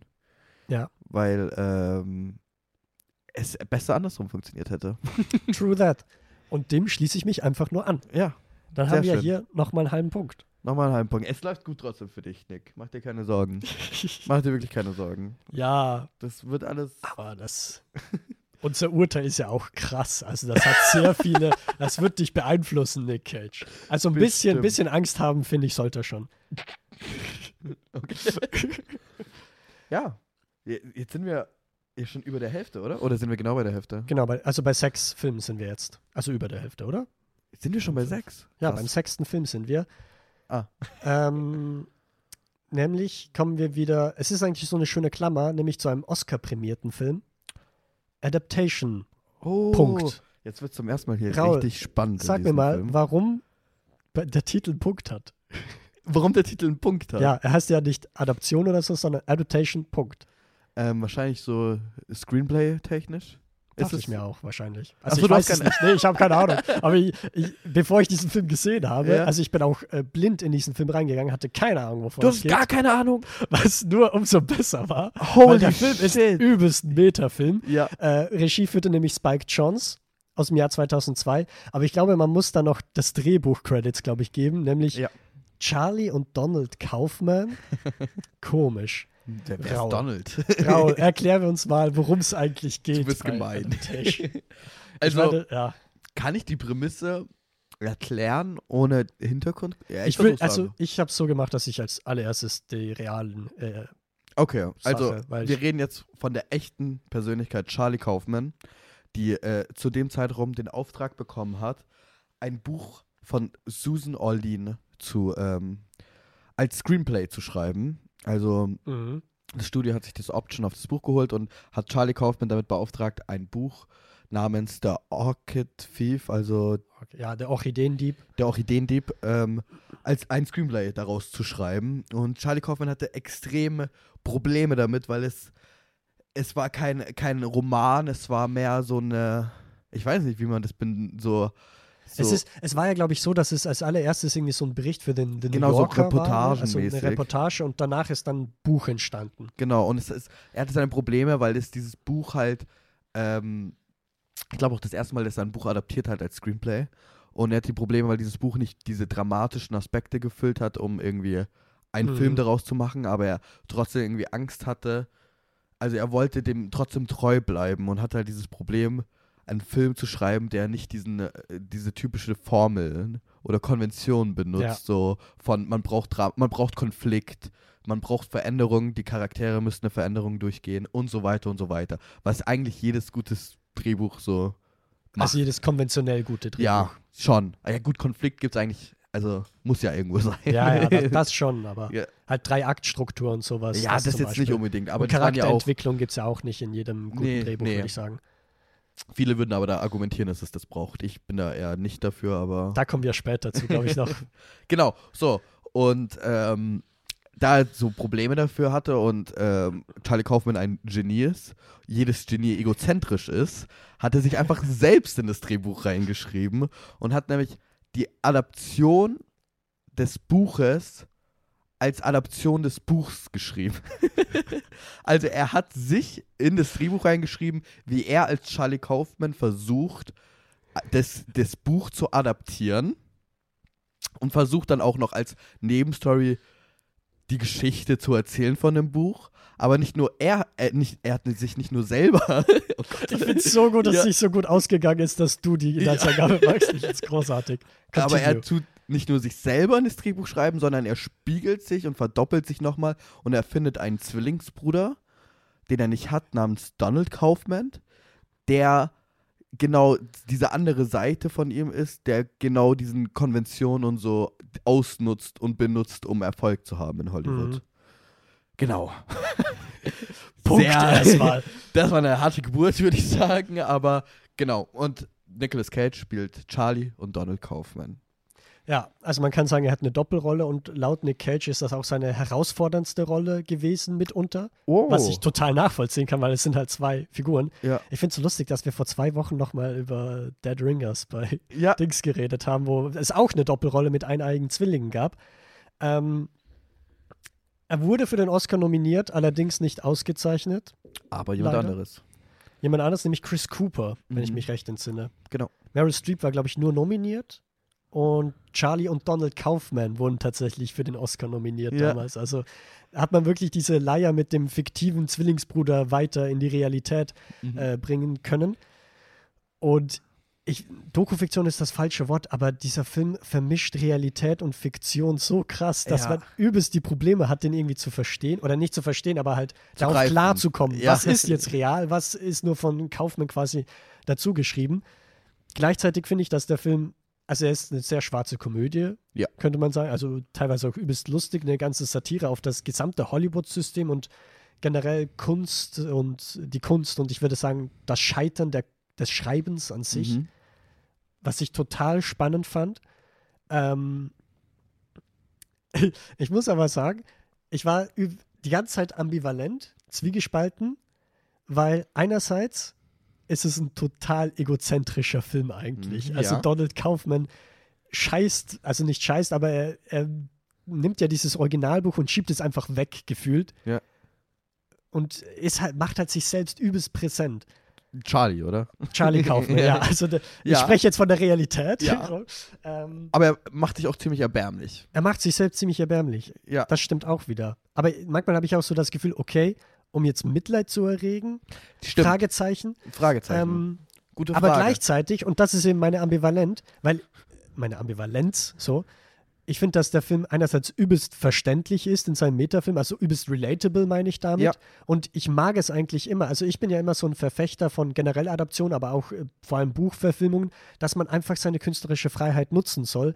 Film ist ein anderes Medium und dementsprechend, da kommen wir auch zu einem späteren Film dazu, ähm, dementsprechend muss man halt auch äh, das angleichen und Veränderungen vornehmen. Mhm. Ich bin zum Beispiel totaler Fan, also geht auch für andere Medien, totaler Fan vom Super Mario-Film aus den 90ern, weil der ja auch total was komplett anders macht. Und das mochte ich eigentlich bei Adaptation extrem gerne. Ja. Ähm, sag mal du, wie fandest du jetzt, um einmal kurz einen Überblick zu geben, so ein Stimmungsbild? Okay, also ich kann es wieder sagen, es, es zieht sich durch diese Folge durch. Ich liebe diesen Film. Ich habe ihn wirklich noch mehr gemocht, als ich ihn damals gesehen habe, weil ich mich so per persönlich angesprochen gefühlt habe in Passagen. Ne? Und auch ein bisschen angegriffen. Ja, auch sehr angegriffen, ohne Scheiß. Also er, so, keine Ahnung, weil ich, ich, also ich glaube, hier im Filmjogger-Team weiß man schon, dass ich ein sehr großer Charlie Kaufman-Fan bin. Dass ich äh, diese Art zu schreiben sehr, sehr liebe und äh, ich einfach dieses Persönliche da drin sehr spüre. Ähm, und es ist was sehr Eigenes. Nicht viele können was mit Synecdoche, New York oder ähm, hier I'm Thinking of Ending Things anfangen. Für mich sind es. Ich glaube, das ist der einzige Film von Kaufman, den ich bislang gesehen habe. I'm Thinking of Ending Things. Echt? Tatsächlich. Aber du hast Eternal Sunshine bestimmt gesehen, oder? Doch, ja, genau, stimmt. Und Being Der John. Malkovich. Nee, den habe ich nicht gesehen. Ah, okay. Also das sind alles auch Filme, die hat er aber nur geschrieben. I'm Thinking of Ending Things und Synecdoche, New York hat er auch directed. Ah, okay. Genau. Ich liebe auch Eternal Sunshine. So, ich, ich, ich mag einfach, wie sein Gehirn funktioniert. Das ist extrem interessant. Ich habe es aber auch gesagt, meist, die meisten Genies sind halt auch egozentrisch so und das Ja, merkt ja. man auch. Aber ich, ich respektiere halt auch einfach daran, dass er sich sowas getraut hat, sowas zu schreiben. Weil Es ist einzigartig, finde ich, dieser Film. sehr eigentlich. einzigartig und dieser Kreis, den er dann auch schlägt. Und ich liebe auch, dass dieser Film in zwei Teile aufgeteilt ist für mich. So, ich habe das Gefühl, die ersten 90 Minuten ne, sind von Charlie Kaufman geschrieben und die restlichen 30 von Donald Kaufman. Ja, eigentlich schon. Irgendwie so, du merkst halt einfach so diese, diese, wie er sich da auch gespiegelt hat oder verdoppelt hat und dann auch, wie das in den Film durchkommt. Also auf der Metaebene. Oh. Ja. nee, ich, ich fand's großartig. True. Und vor allem bei dem, wo ich das relatable fand, ist eben diese ganze, die, der Zwillingsbruder Donald Kaufman, der quasi dieser, diesen Teil Mhm. von Charlie verkörpert, der sich Hollywood anbietet, der genau das macht, was man von ihm erwartet. Ja. Und der dann eben auch wirklich so einen Kurs bei Robert McKee, Alter. äh, so ein Seminar Ja. irgendwie äh, in Betracht zieht und halt da vor Ort ist. Und ich fand das übelst verständlich, weil ich hatte auch mal kurz so eine Phase, weiß nicht, ob das so, weiß ich, 18 oder sonst so war. Da habe ich äh, das Buch gelesen, Save the Cat, The Last äh, the Book Blake on Snyder. Screenwriting. Ja, genau, von Blake Snyder. Ich hab's auch gelesen, ja. Und ich war, ich habe übelst gehadert mit diesem äh, Yep. Buch, weil ich, also gefühlt das Buch frontet die ganze Zeit Memento von Christopher Nolan, weil sich dieser Film nicht an die Konventionen des, des Drehbuchschreibens hält. so, und was ist mit Ding? Ja, er hat kein Geld gemacht. ja, der ist richtig scheiße. Also, und ich finde das halt, ich finde es immer so richtig, ich weiß nicht, ich mag es nicht unbedingt, wenn man halt versucht, diese Normen des Drehbuchschreibens irgendwie aufrechtzuerhalten. Aber es sind keine Regeln, das sind Prinzipien. Nach denen hast du nicht zu halten, sonst ist halt scheiße. ähm, aber dementsprechend, Robert McKee schlägt halt in genau die gleiche Kerbe. Der hat auch irgendwie so ähnliche Drehbücher geschrieben und der schreit halt die ganze Zeit rum in seinen Seminaren. Also Ja. fand ich auch irgendwie so, ja, typical American. Aber er ist Ähm, witzig, oder? Er ist extrem witzig. Er ist Ja. extrem witzig. Aber das, ich weiß nicht, das mochte ich extrem an diesem Film, dass er Ja. sich quasi mit damit so hadert. Und ich finde halt auch, um ein bisschen zu sagen, ich finde, die Leute sind aber Robert McKee und so sind kleine Hochstapler. Mhm. Oh, jetzt, jetzt geht's aber los. Wow, jetzt okay, gleich Fight. äh, nee, weil dann schaust du halt, was haben die eigentlich für Filme gemacht? Und meistens Ja. ist halt so ein, ein Drehbuch, das verfilmt wurde und das ist dann auch total unbekannt oder sowas. Oder es hatte finanziellen Erfolg, aber nichts. Oder jetzt ja, Nichts groß. Aber ich muss sagen, bei Robert, also bei Robert McKee und Blake Snyder habe ich nachgeschaut, bei beiden kenne ich eigentlich keinen der Filme. Ja, ich glaube, äh, Black Snyder hat diesen Stopp oder meine Mami schießt. Ja. ich Keine ihn Reaktion. Auch nicht gesehen, aber ich glaube, der hatte, der hatte mal eine äh, für Aufsehen. Ja, irgendeins, wo er halt Plu- auf jeden Fall Plus gemacht hat für, glaube ich. Ja. Naja. Ich weiß, also ich liebe halt auch generell in diesem Film diese Selbstzweifel. Damit Ja. kann man halt so gut relaten und äh, dieser Film ist ja auch voll mit inneren Monologen, die, ich, die gefühlt eins zu eins aus Charlie Kaufmans Kopf kommen und die ich gefühlt eins zu eins selber hatte. Und deswegen habe ich mich auch so persönlich angegriffen gefühlt, weil ich war so, Alter, wie, wie, wie schaust du da rein? Was soll der Scheiß? raus! und ja, keine Ahnung, auch diesen Kreis, den er schlägt, weil dadurch, dass wir ihn ja verfolgen, wie er versucht, die Adaption zu schreiben, kommen wir auch irgendwann an den Punkt, wo er sich die Figur von sich selber in den Drehbuch auf die Idee kommt, sich selber in dieses Drehbuch reinzuschreiben. Ja, und das ist so ein genialer Geniestreich Ja. erst. Und in der nächsten Szene sagt er so, oh, das ist total egozentrisch, Ja, das genau. kann ich nicht machen. Ja, genau. Und da merke ich, okay, da ist schon so eine Selbstreferenzialität, also eine Ja. Extreme da. Er ist Also- sich bewusst davon. Und Oder er ich würde sagen, nicht nur selbstreferenziell, sondern selbstreflektiert. Oh. ja, nee, zu 100 Prozent. Keine Ahnung. Ich, also, man merkt so, es ist halt irgendwie so, wir verfolgen ihn auf, in diesen Prozess durch. Und es ist so menschlich dafür, dass es eigentlich so ein außergewöhnlicher Prozess ist, so Sachen zu schreiben, adaptieren. Das ist schon eine eigene Welt, eine eigene Arbeit.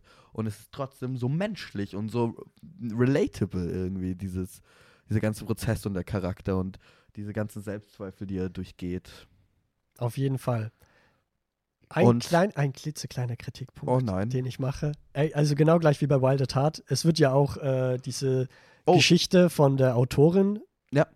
äh, gefilmt oder halt gezeigt, hat mehrere Szenen. Die wird übrigens gespielt von Meryl Streep. Ja. Sie ist gut, Sehr. aber in jeder Szene dachte ich mir so, ich will eigentlich jetzt Nicolas Cage sehen, ehrlich Ja, gesagt. same, Wenn ich mir dachte, same. okay, hätte es das jetzt unbedingt gebraucht. Und ich kann nicht hundertprozentig nachverstehen, warum gerade Chris Cooper den Oscar bekommen hat. ich auch nicht. Ich fand ihn gut. Also ja, er war, er war jetzt nicht schlecht oder so. aber Nicolas Cage war großartig. Ja, eben. Also ich finde, das war einer seiner besten Rollen Ja. eigentlich. Aber verdammt, ich glaube, sie haben einfach nicht gecheckt, was da abgeht. Academy, keine ja, vielleicht war es ihnen auch ein bisschen zu kritisch Vielleicht. für das Hollywood-System. Kann ich mir auch vorstellen. Vielleicht. Also ich habe tatsächlich auch einen Kritikpunkt. Ich hätte diesen Film nämlich eigentlich 5 von 5 Sternen gegeben. Ich gebe ihm Mhm. jetzt aber erstmal viereinhalb Sterne, Mhm. weil mein Kritikpunkt ist tatsächlich das Pacing. Mhm. Ich finde, dieser Film hat ein, eigene, ein ganz einzigartiges Pacing und ich liebe es, aber die ersten 90 Minuten, ich finde vor allem im Ende, es funktioniert das Pacing für mich nicht mehr ganz. Und irgendwie macht es ja auch Sinn, weil es sind ja zwei verschiedene Arten, Filme zu Ja, schreiben. eben. Es macht Sinn, aber irgendwie stört es mich dann auch trotzdem ein bisschen. Ich finde auch gefühlt jeder Kritikpunkt, den ich habe, auch, auch der mit Meryl Streep, Ja. mit ihrer, irgendwie macht es dann wieder Sinn. Ja. Weil er will ja irgendwie gerecht werden und vielleicht ist es dann halt nicht perfekt so, Genau. basically. Es ist halt langweilig. Das ist der, der, die Kernaussage eigentlich. Ja. Aber so, es ist jetzt auch nicht wirklich so, dass man sich da sitzt, äh, da denkt und ist so, oh, ist das jetzt fucking boring. So ist es jetzt auch Das, nicht. das auf jeden Fall, äh, gar keinen Fall. Aber ich ähm, finde halt die letzten 30 Minuten, es ist cool, wie er so halt mit diesen Regeln spielt, die er so bekommen hat, so benutzt kein Voice-Over, be benutzt kein Deus Ex Machina, so und ähm, ja, wie, was er dann halt macht. Aber irgendwie trotzdem, das, das Pacing ist für mich da ein bisschen holprig. Irgendwie. Mhm. Okay, du hast Es- schon gesagt, du bist bei viereinhalb Sternen. Ja, ich bin bei viereinhalb Sternen. Ähm, ich habe vorhin meine kleine Ambivalenz ausgesprochen Ja. bezüglich des Films, die ich übrigens auch bei Bo is Afraid hatte. Übrigens, kleiner Werbungseinschub, falls ihr euch für eine Kritik von Bo is Afraid interessiert, schaut mal gerne auf YouTube vorbei. Das Äh, nächste Mal, wenn du das jetzt, ja genau, wenn du das nächste Mal, wenn du jetzt sowas machst, mache ich immer so eine äh, Promomusik, weißt du, so ein Jingle. Oh. Wir, müssen uns eigentlich so einen Jingle einfallen lassen für Ja, Filmjoker-Werbung. Scheiße, das ist auch was anderes. Ne? Was ist das? McDonalds, oder? Ja, ich das Okay. ist einfach Okay, McDonalds Mission genommen. Abort, Mission Abort. Nee, aber äh, Schleim mal raus, alles gut. ähm, also bei Bo is Afraid ist ja so, ich bin übelst ambivalent zu diesem Film, aber genau deswegen mag ich ihn extrem gerne und genauso ist bei Adaptation, darum würde ich bei dem auch vier Sterne tatsächlich geben Mhm. und ist, glaube ich, zu den Top 3 der Filme, die ich jetzt da habe. Also ich könnte mir vorstellen bei einem Rewatch, dass ich da auch auf viereinhalb Sterne tatsächlich Cool. nach oben gehe. Also du hast ihn auch sehr, sehr, sehr gefeiert. Yes, er war unglaublich gut. Jetzt aber, bevor wir ihn feiern, müssen wir ihn noch mit der akademischen Lupe Oh. betrachten. Ja, Und die Forschungsfrage ist die einzige, die wir genug gemeinsam. gelacht, Tobit, jetzt. Genug gelacht, jetzt wird seriös, Leute. Wo ist mein Bachelor-Titel?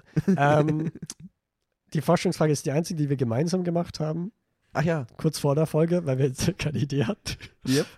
Und deswegen muss ich kurz nachdenken. Ich habe es Ja, nicht hab's ja auch aufgeschrieben. vergessen. Scheiße. Mann. Oh, oh, ah! äh, wie wirkt Nick Cage als Stubenhocker, als Loner war ja, ne? ja, genau. Ja, ja. Als Weil er spielt ja vor allem äh, Charlie Kaufman, bei Donald Kaufman kann man es nicht so sagen, aber wie wirkt er als Charlie Kaufman, der halt sehr oft quasi in seinen vier Wänden quasi lebt, in seiner Wohnung, Ja. genauso wie halt Dracula in seinem Schloss in Transsilvanien wohnt.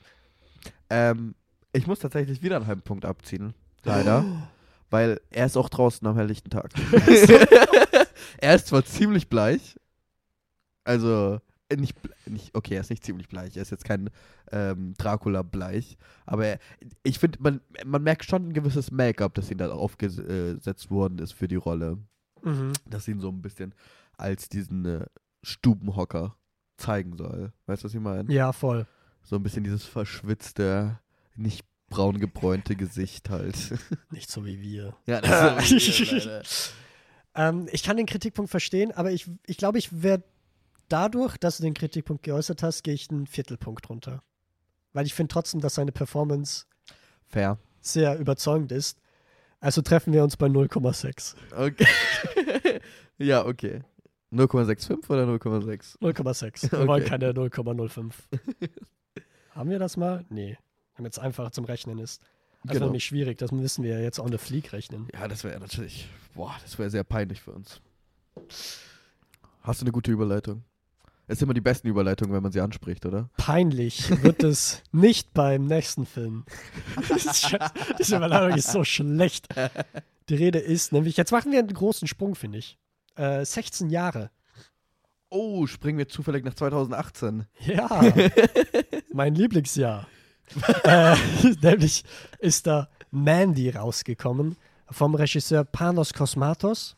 Und jetzt Ist kommen der wir. Italiener? der ist italienisch-kanadisch. italienisch. genau. Okay, ich war mir nämlich nicht sicher, ob Spanisch oder. Ich habe es ja angeteased. Ähm, und jetzt kommen wir in eine ganz besondere, bevor wir jetzt hier zu Mandy kommen, eine ganz besondere Phase von Nick Cage Filmografie.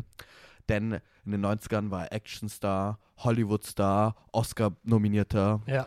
Dann in den 2000er hat sein Ruf so ein bisschen nachgelassen mit seinen äh, melankolischen Dramen. Ja, Dann aber ich glaube 2000 ich glaub auch privat, weil Ja. er da vor allem in der Phase sehr viel ausgegeben hat, Genau. sehr verschwenderisch war. Genau, da hätte, hätte, hätte man ja auch noch was sagen können dazu. Ja, darum holen sie das jetzt nach. in den 2010ern hatte dann er ganz viele Rollen überall angenommen, einfach um diese Schulden abzuzahlen, weil Nick Cage hat ein luxuriöses Leben. Er galt als einer der bestverdiensten äh, Hollywood-Schauspieler. Ich glaube, er hat sogar ein Schloss in Deutschland irgendwo gekauft, Er hat eine Insel. das er dann wieder verkaufen musste. Er hat auch eine fucking Insel. Er hat eine fucking Insel. Ja, und ähm, es, es, ich glaube tatsächlich seine Schulden von mehreren Millionen, die er jetzt im Jahr 2022, also letztes Jahr nicht jetzt, abbezahlt hat, laut ihm, äh, entstanden hat tatsächlich durch seine ganzen luxuriösen Immobilienkäufe Mhm. und dann durch die Immobilienblase, die geplatzt ist 2008, ist das wahrscheinlich. Und dann hat er 14 Millionen Schulden oder sowas gehabt. Naja, dann hat er Rollen angenommen, überall, bla bla bla. Und dann jetzt, in der Phase, in der wir uns jetzt befinden, langsam mit Mandy, 2015, 2018, 2020, hat er angefangen, auf einmal sehr interessante so Indie-Rollen anzunehmen, anzunehmen, von so Indie-Filmen mit sehr, Mhm. sehr kreativen Köpfen dahinter. Und Nick Cage mit kreativen Köpfen ist die Dream Combo. also keine Ahnung, wenn ein kreatives Kopf. Man nehme kreativer Kopf. okay, stellt euch einen kreativen Kopf vor, okay, ja, Leute? mhm. Und wenn der sich aussucht, ich will Nick Raul, Cage. das auf unsere Tafel. Und wenn der, wenn der sich aussucht, ich will für den Film Nick Cage, dann weiß er ja 2018, was er bekommt. ja, Weißt du? auf jeden Fall. Er hat einen mit der Ruf. Vita. Und dann kann man eigentlich nur was Geniales erwarten. Und ähm, haben wir das in Mandy? Worum geht's denn in Mandy? Ach stimmt, jetzt muss ich ja wieder. Oh. Ähm, Shadow Mountains 1983. Das ist irgendein Gebirge in LA, glaube ich. Nee, in Kalifornien, nicht LA, sondern in Kalifornien. Ähm, Hauptfiguren sind Red, gespielt von Nicolas Cage, und Mandy von der Oscar-prämierten, äh, Oscar-nominierten Andrea Riceborough. Ich werde es in jeder Folge sagen, gefühlt. Ich finde, sie ist eine Ähm, großartige Schauspielerin. Ja, Äh, tatsächlich. Ähm, sie leben als Paar in Frieden, aber sehr isoliert eigentlich von der Gesellschaft. Ich glaube, er ist Holzfäller Genau. und sie ist ehrlich Künstlerin. Mhm. Malt sie? Ich glaube, sie malt. Ne? Sie malt Sie und malt. arbeitet anscheinend in der Tankstelle. Zumindest für eine Szene. Stimmt, stimmt. ähm, und die haben eigentlich ähm, harmoniebedürftiges Leben. Also alles ist gut, aber dann kommt ein äh, christlicher Sektenführer namens Jeremiah ins Spiel, der, ich weiß nicht, ob er irgendwie auf Durchfahrt ist oder sowas, jedenfalls, als er mal an Mandy vorbeifährt, sieht er sie und ähm, will sie quasi entführen, könnte man sagen, weil er ich weiß gar nicht genau, was er von ihr will. Also ob er in ihr quasi glaub, jetzt die heilige Maria oder sowas sieht. So, also auf jeden Fall sehr fanatischer religiöser Scheiß, kann ich glaube, man er hat sagen. irgendwie eine göttliche Epiphany, so als er Ja, genau. sieht. Also er sieht sich selbst als Gott oder als neugeborener Jesus, basically. Ähm, und das Coolste ist, um Mandy zu entführen, heuert er eine Biker-Gang an. Und diese Biker-Gang ist halt fucking dämonisch. Ja, also ich kann mir Dämonen, das nicht anders, äh, anders erklären. Also eigentlich ist es irgendwo ein realistischer Film, aber gleichzeitig ist er übelst fantasievoll. Also Mhm. geht in so eine Fantasy-Kerbe, ohne hundertprozentig Fantasy zu sein. Ja, äh, ja. Er hat Also- halt fantastische Charaktere und die Welt Ja, wird auch eben. immer mehr fantastischer. So. Aber das Ding ist halt, es gibt immer so eine Legitimation für dieses Fantastische. Ja, der Film ist schon. ein Drogentrip. Also der ist super Ja. psychedelisch. Und tatsächlich die Leute, also die Charaktere im Film sind auch auf einen Drogentrip. Ja, eigentlich Also alle. LSD spielt eine Rolle in diesem Film. Aber ich muss noch zu den Dämonen-Bikern, muss ich sagen, die erinnern mich extrem an äh, diesem Slasher-Film Pinhead und ja, wie heißt der Hellraiser. Slasher? Hellraiser, genau. Ja. Die wirken, also die könnten auch aus Hellraiser einfach Ich glaube auch, also Panos Cos Cosmatos, der Regisseur, war auch sehr inspiriert von diesen, von dieser, äh, diesen ganzen äh, Fangore-Magazin oder wie das heißt, also dieses ganze Concept Art und so, das auch in diesen 90er, 80er, diese Slasher in Italien und Amerika, dieses ganze Zeug da rauskam. Und das merkt man auch in seinem Film. Ja. Wolltest du noch Inhaltszusammenfassung machen, irgendwas? Ich würde nur zum Schluss sagen, dass sich ein Rachefilm daraus entpuppt. Aber Ja. ich sage jetzt nicht, warum genau. Ja, könnt ihr euch selber. Schaut euch den Film an. Könnt ihr euch selber erahnen. Ähm, weißt du, was ich mir aufgeschrieben habe dazu? Mandy ist so das, was Slash sein will. ich weiß nicht so. Mandy ist für mich so der perfekte Slasher, Slash-Film irgendwie. Ach so, das Filmfestival. Genau, das jetzt? Okay. Filmfestival. Da ja. habe ich schon meinen Fun-Fact, den ich eigentlich später machen wollte, aber jetzt passt das so verdammt gut, weil tatsächlich war Nicolas Cage für das Slash-Film-Festival 2018 in Wien. Nein, halt die Fresse. Doch war er. Äh, Und jetzt denke ich nein. mir so, nein, warum? Ist nicht dein Ernst. Ja, das war er. Was? Aber er war nicht im Filmcasino, oder? Also, Er war im Gartenbaukino, weil da war die Premiere. Holy Er war im Gartenbaukino. shit, Hat wahrscheinlich Mann. so ein Q&A oder sowas Holy gemacht. Alter. Alter. Und ich weiß noch, also ich habe ja mal beim Slash gearbeitet und da hat man mir auch so erzählt, basically genau die Reaktion von Raul hatten sie damals so, what the fuck, war Nicolas Cage bei uns? ja, was, was, Alter. Oh, m- oh. Ich, äh, Jetzt ist die Mut im Eimer, ich merke schon. Äh, deswegen sprechen wir aber über den Film, weil mir hat er tatsächlich sehr gut gefallen, Mhm. überraschenderweise, weil ich eigentlich auch sehr viele Stimmen gehört habe, die den nicht unbedingt mochten. verständlicherweise. Verständlicherweise, weil er ist schon sehr ein Unikat, könnte man sagen. Sehr eigenartig, muss man mögen, weil er eben sehr dieses Arthouse-Flair hat. Die Weißt du- Musik ist fucking dröhnend die ganze Zeit und, Und zugleich rockig. sehr rockig. Aber, Aber ich denke mir, Rock und Nicolas Cage, das passt einfach. Ohne Scheiß. Spätestens seit Wild at Heart passt das einfach perfekt. Und äh, sie haben einen King Crimson äh, Intro-Song, der unglaublich cool ist, Starless, den, der so zwölf Minuten geht und ich höre die immer komplett durch, weil es ein geiles Lied. Ähm, was diesen Film halt auch so unique macht, das muss man glaube ich wissen, ist so in dem Making-of tatsächlich, kann ich jetzt mal was raushauen aus dem Making-of, Oh, let's go, Raul, deine Redet. Stunde. äh, redet Panos Cosmatos nämlich über seine Art, Filme zu machen und er sagt, Ja. er, für ihn ist die Story eigentlich immer nicht der unwichtigste Part, aber die Story sollte immer so simpel sein, wie es geht für ihn. Weil für Mhm. ihn, finde ich, ist, ist, ist ein Film hauptsächlich das, wie man es erzählt. Das Filme machen ist für ihn der Part, wie erzähle ich diese Geschichte? Wie mache ich es ästhetisch und durch Schnitt, durch Kamera und Beleuchtung und Charaktere? Und der, der, die Story an sich sollte einfach so simpel sein, wie es geht. Und das, das merkt man auch irgendwo, Ja, finde ich. also es ist ein Rachefilm genau, Punkt. es ist So einfach, es ist, von genau. der Story her. Aber Aber die Machart. wie der halt, visuell aussieht, was der shit. musikalisch macht. Und auch Animationssequenzen in diesem Film, die einfach extrem geil sind. Und keine Ahnung, Nick Cage kann sich da drin ausleben in dieser Rolle, weil. Also, ich, ich muss auch sagen, dass dieser Film ist auch wieder so in zwei Teile aufgeteilt. Eine, äh, es geht zwei Stunden und ich finde, es ist Ja. so eine Stunde der eine Teil. Zweite ja, circa, Stunde ist dann wirklich der, die Rache, weißt du, an sich. Der erste ist mehr so Aufbau, äh, bla bla. Ja. ja, Einführung der Figuren und so weiter. Genau. Und im zweiten Teil, wenn er, wenn Nick Cage, Red, Charakter Red Miller mal so diesen Wahnsinn verfällt und er dieses Racheziel vor seinen Augen hat. Holy shit. Und Panos Cosmatos finde ich, geht auch mit seiner Kameraarbeit so voll drauf ein. Also dieser eine Kampf, das muss ich jetzt einfach äh, erzählen. Dieser eine Kampf äh, gegen, gegen die Dämonen, ne? wo er dem einen, das ist so, tut er den einen, den, da schreit er erst ihn an so, you ripped my shirt, you ripped my Ja. shirt. Oh und dann Gott. bricht er ihm das Gen Genick und während er ihm das Genick bricht, geht dieser Zoom auf ihn zu und er hat wieder diese Augen aufgerissen und ist so völlig verstört. Schaut so cool aus. Es ist fucking cool. und du hast einen Dämon mit einem äh, Schwert als Schwanz. Also, Ich finde auch wenn euch das nicht überzeugt. der Film ist fucking Phallus, äh, Phallus-Symbolik. Ja. Ne? Ja. Also auch mit den Kettensägen. Also da dachte ich mir schon so, okay, ja, Ja. ich weiß, wofür das steht. So. Aber auch wie dieser Kampf mit den Kettensägen dann ausgeklügelt wird, fand ich fucking lustig. Den habe ich mir Genau. tatsächlich, ich habe da zurückgespult und habe mir dann einfach nochmal angeschaut, weil ich den so großartig fand. Ich fand's auch cool, äh, Nick Cage baut sich ja selber eine Axt. Äh, Die ja, sieht eine Axt. fucking gut aus. Die schaut cool aus, aber ist dir aufgefallen, vor allem am Ende, wenn er sie auf seinen Rücken trägt, schaut es aus wie eine E-Gitarre.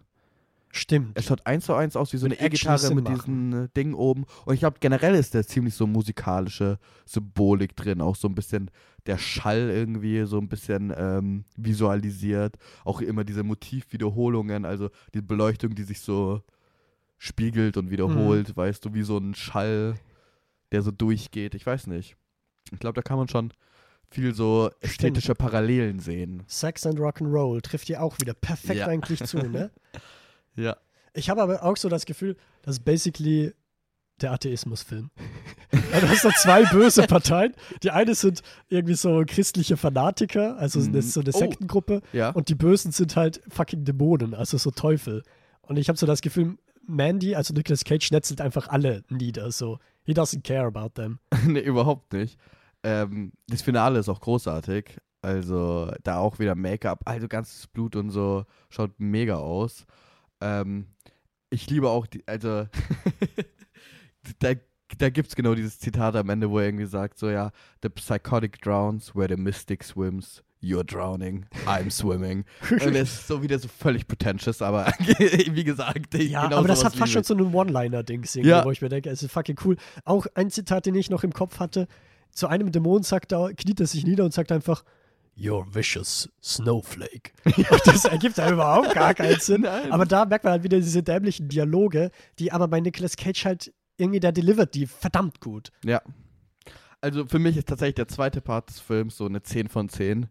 Ich finde den so geil, weil, also allein er beginnt für mich da, wo Nick Cage ähm, im Badezimmer eskaliert. Das Und- fand ich nämlich, die, die Szene wollte ich auch noch ansprechen. Ja. Die fand ich irgendwie interessant, weil ich fand, das war irgendwie ein Bruch fast schon, weil diese Szene wirkt wie ein Wes Anderson-Film teilweise. Von den Farben her, Ja, von von, der Farben, Konzeption her. Also das war auch irgendwie so sehr zentral gefilmt. Ich glaube, nachher gibt es dann so ein kleiner Kameraschwenk, der das wieder Ja. bricht. Aber ich dachte mir so, hä, ist das jetzt einfach ein Wes Anderson-Film, wo jetzt Nicolas Cage extrem rumbrüllt, erstmal für zwei Minuten oder so. Ja. Naja. Aber weil, weil du es jetzt so angefasst hast, angef angefangen hast, was Angeteased. hältst du von der ersten Hälfte? Ich mag sie. Ich, also, ich finde es halt irgendwie immer, ich finde aber, ich merke halt irgendwie trotzdem die Länge leider. Und das, ich, ich weiß, ich will Ja. den Film mehr mögen, als ich tatsächlich mag. Das ist wieder sowas. Ich, ich würde ihn, am liebsten würde ich ihn so viereinhalb, fünf Sterne so instant ohne Zweifel geben. Aber irgendwie kann ich es nicht. Irgendwas stört mich so. Ich glaube, äh, es ist immer noch so ein bisschen die Zeit, die ich da reinkomme. Aber ich immerhin, ich gebe ihm vier von fünf Sternen. Ja, Und damit nice. ist es, ähm, glaube ich, der dritte oder zweite Film, der auf dem Rewatch auch von einer Stern hochgegangen ist. Ah, so. nicht schlecht. Wild at Heart waren drei. Es waren sehr viele, waren eigentlich ziemlich niedrig bei mir. Und jetzt viel besser. Jetzt, oh, ordentlich. ja, bei mir, bei mir war es der First Watch und bei mir sind es auf jeden Fall jetzt auch auf Anhieb vier von fünf Sternen. Ja. Einfach weil ich auch so ein bisschen das Prätentiöse vom ersten Teil mochte. Mhm. Honestly, dass es halt so ganz langsam ist. Bei dem könnte ich mir halt auch vorstellen, dass er nochmal nach oben geht, wenn ich ihn nochmal schaue. Safe. Ich, Tatsächlich. hoff, äh, ich hoffe Also er ist jetzt schon hochgegangen. Ich habe ihm beim ersten Mal drei Sterne gegeben. Da habe ich ihn aber auch auf Deutsch mit meinem Stiefvater geschaut, will ich nur sagen. Mit Ja, 17, okay. 18 habe ich den auf Deutsch mit meinem Stiefvater geschaut. Und dafür liebe ich halt meinen Stiefvater. Hier kurzes Shoutout an Christian. dass er sich sowas mit mir anschaut und seine einzige Reaktion ist halt einfach, weißt du, ich zeige ihm den Trailer weil ich gehört habe damals von Cinema Strikes Back, dass dieser Film cool ist. Ich zeige ihm den Trailer und er so, ja, auf geht's. Schauen wir uns an. Action, Nicolas Cage. Oh, sehr und gut. da, dann endet der Film und er dreht sich nur zu mir und sagt, Alter, was zum Teufel war das, Raul? Reinster Drogentrip, echt. Ähm, ich würde mal übergehen zur Forschungsfrage. Ja. Sehr simpel. Wie wirkt Vic Cage in der Farbe Rot? Rot ist die Farbe, Blut natürlich und Farbe von Dracula, eh klar. Wie Ähm, findest du, wirkt er? Weil man muss dazu sagen, dieser Film hat mehrere Sequenzen, wo halt ja, einfach komplett in Rot getunkt ist, das Also ich- gesamte Bild. ich finde, der wirkt 1A. Auch einer meiner Lieblingsschauspielerischen Szenen in diesem Film ist tatsächlich am Ende im Auto, wo er im Auto ähm, diese Fantasievorstellung hat. Weißt du, Mhm. was ich meine? Ja, ja, wo er sich so umdreht. Alter, Alter, ist das geil.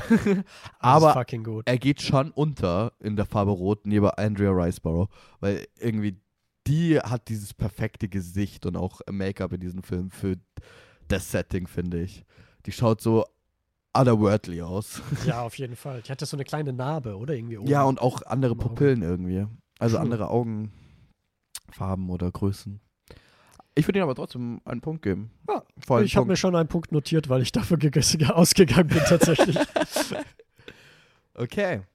Kommen wir von einem Punkt zu oh, meinem, ich spoilere schon mal, Lowlight der heutigen Folge. no! Äh, Darf ich Rede raten? ist ja, Ist es vielleicht ein südafrikanischer Regisseur involviert? wahrscheinlich. Ich, ich glaube, ich, ich weiß vielleicht ich eine Farbe wieder eine. Rolle. Ja, eine Farbe spielt eine, ja. Mhm. Ist es vielleicht The Color Out of Space von Richard Stanley? Es ist die Farbe aus dem All. ja. Ist gleich Schade. im, im Folgejahr, ist ähnlich wie Mandy, fand ich. Also auch vom Trailer her dachte ich mir, okay, das wird jetzt ähnlich wie Mandy. Also habe ich mich schon gefreut darauf Aber ist es nicht. und ich wurde herbe enttäuscht. ja, es ist nicht. Es ist nicht. Aber ich glaube, zuallererst meine Inhaltsangabe. Nein, nicht von mir, Raul, oder? it's your time. It's Okay. your time. Aber Also- das ist eh einfach, oder? Ich, ich, ich denke mal, ich kann mal sein, dass ich ausufer. The Color Out of Space basiert auf einer Kurzgeschichte von dem großartigen und auch leicht kontroversen H.P. Lovecraft, der schon einen eigenen Stil ähm, erreicht hat. Erlangt hat, keine Ahnung. Ja. Ähm, und es geht darum, es geht um die Familie. Ähm, Gardner. oh, echt? Ja, sind Gärtner. Nee, es sind keine Gärtner, aber. Es geht um die Familie Gardner, die äh, auf so einer Farm wohnen und eines Nachts kommt ein Meteorit aus dem All auf deren Hof eingeschlagen, der leuchtet. Und ähm, nach diesem Einschlag passieren merkwürdige Dinge auf der Farm. So mehr Pflanzen wachsen, die eigenartige Tiere auf einmal erscheinen und generell die ganze Familie ähm, gerät eigentlich, unterliegt eigentlich dem Wahnsinn. Immer mehr. Ja, true. Und da muss ich direkt zu Anfang an sagen, hätte jeder von diesen Kack-Schauspielern in diesem Film Nicolas Cage nachgeeifert, wäre es halt extrem cool gewesen, weil wie Nicolas Cage dem Wahnsinn, also verfällt, ich meine, er ist einfach direkt wahnsinnig gefühlt. Ja, ja, aber. ist halt, also sein Acting wieder da drin. Ich glaube, ich habe in dem Film, ich habe mir sogar aufgeschrieben, ich habe so sieben oder achtmal zurückgespult, weil ich es einfach so witzig fand. Ist so nice. Teilweise haut er auf einmal irgendeinen Akzent raus, den es so nicht gibt und auch überhaupt nicht zu seinem Charakter passt, aber halt, keine Ahnung, es ist so unterhaltsam. Also ich muss auch sagen, wir starten beim Positiven. Nick Cage ist für mich das absolute Highlight des Ja. Films. Also er spielt der Vater der Gardner-Familie. Und ich finde, äh, Nathan. Han, Gardner, nee. ähm, ich finde, er funktioniert verdammt gut einerseits als Vater und halt zeitgleich als wahnsinniger Typ. Also Ja. das kennt man ja schon von Nick Cage, aber es hat mich extrem äh, überrascht, wie väterlich er eigentlich äh, sein kann und wie er da halt auch äh, physiotypisch, also vom Aussehen her irgendwie reinpasst in das Bild. Ja, Raul, übernimm du mit dem Positiven, weil bei mir war es Ja, das tatsächlich okay. schon, aber Ähm, also ich muss noch sagen, das ist, das keine Sorge, Leute, es wird gleich positiv. Ich wollte, ich habe mir nicht gesagt, ich finde die Effekte sahen teilweise so aus, als kommen sie direkt aus ähm, äh, Zauberer von Waverly Place. Zu, in Momenten, in anderen fand ich sie aber extrem stark. Vor allem im Finale finde ich schon irgendwie nice, wie sie diese, diesen, keine Ahnung, diese Verwirrung der Farbe, diesen Einfluss darstellen und inszenieren.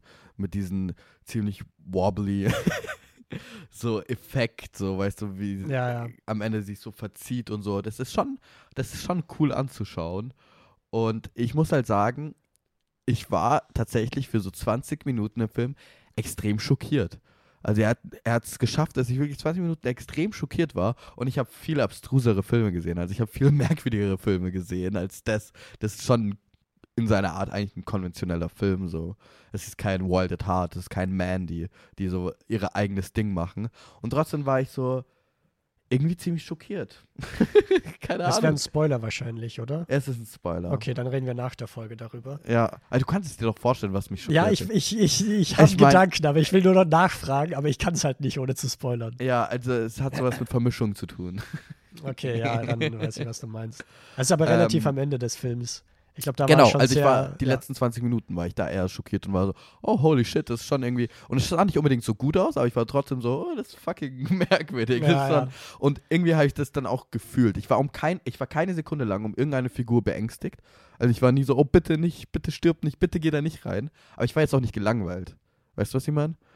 Weil meistens ist es ja, wenn man sich nicht um die Figuren wenn die einen nicht juckt, so ob sie sterben oder nicht, dann ist der Film langweilig. Aber es hat irgendwie trotzdem funktioniert. Obwohl für mich jeder sterben hätte können. Mhm. hat es trotzdem funktioniert. ja, ich meine, man muss ja auch nicht alle Figuren irgendwie mega psychologisieren oder so, damit du Gefallen am Film findest oder sowas. Also, ich muss halt sagen, ich fand die Figuren eigentlich alle nervig, bis eben auf Nicolas Cage. Ja.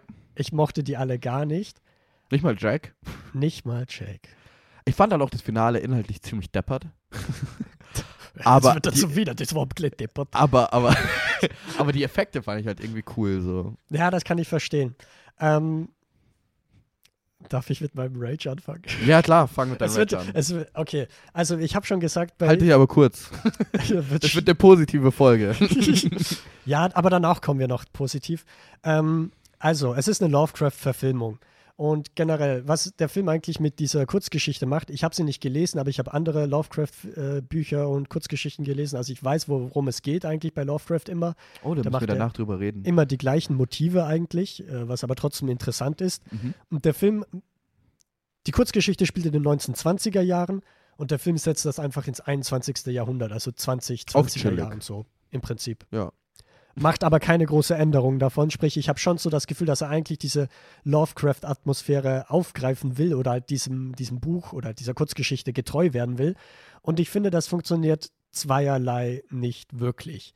Weil mhm. einerseits die Farbe, die halt im Buch, kann im Buch einfach beschrieben werden. Man sagt im Buch, ja, es ist eine Farbe, die man noch nie gesehen hat. Diese ist total verrückt, manisch und man kann sie gar nicht greifen. Ja. Problem ist halt, im Medium Film musst du ja die Farbe sehen. Also oder du kommst nicht drum rum. Oder das wäre nämlich eine Idee, dass du schwarz-weiß machst und halt vielleicht diese eine Farbe dann farbig, damit du realisierst, okay, diese Figuren kennen diese Farbe nicht. Ja. Oder du wählst halt sonst irgendwie einen experimentellen Ansatz oder sowas. Ja.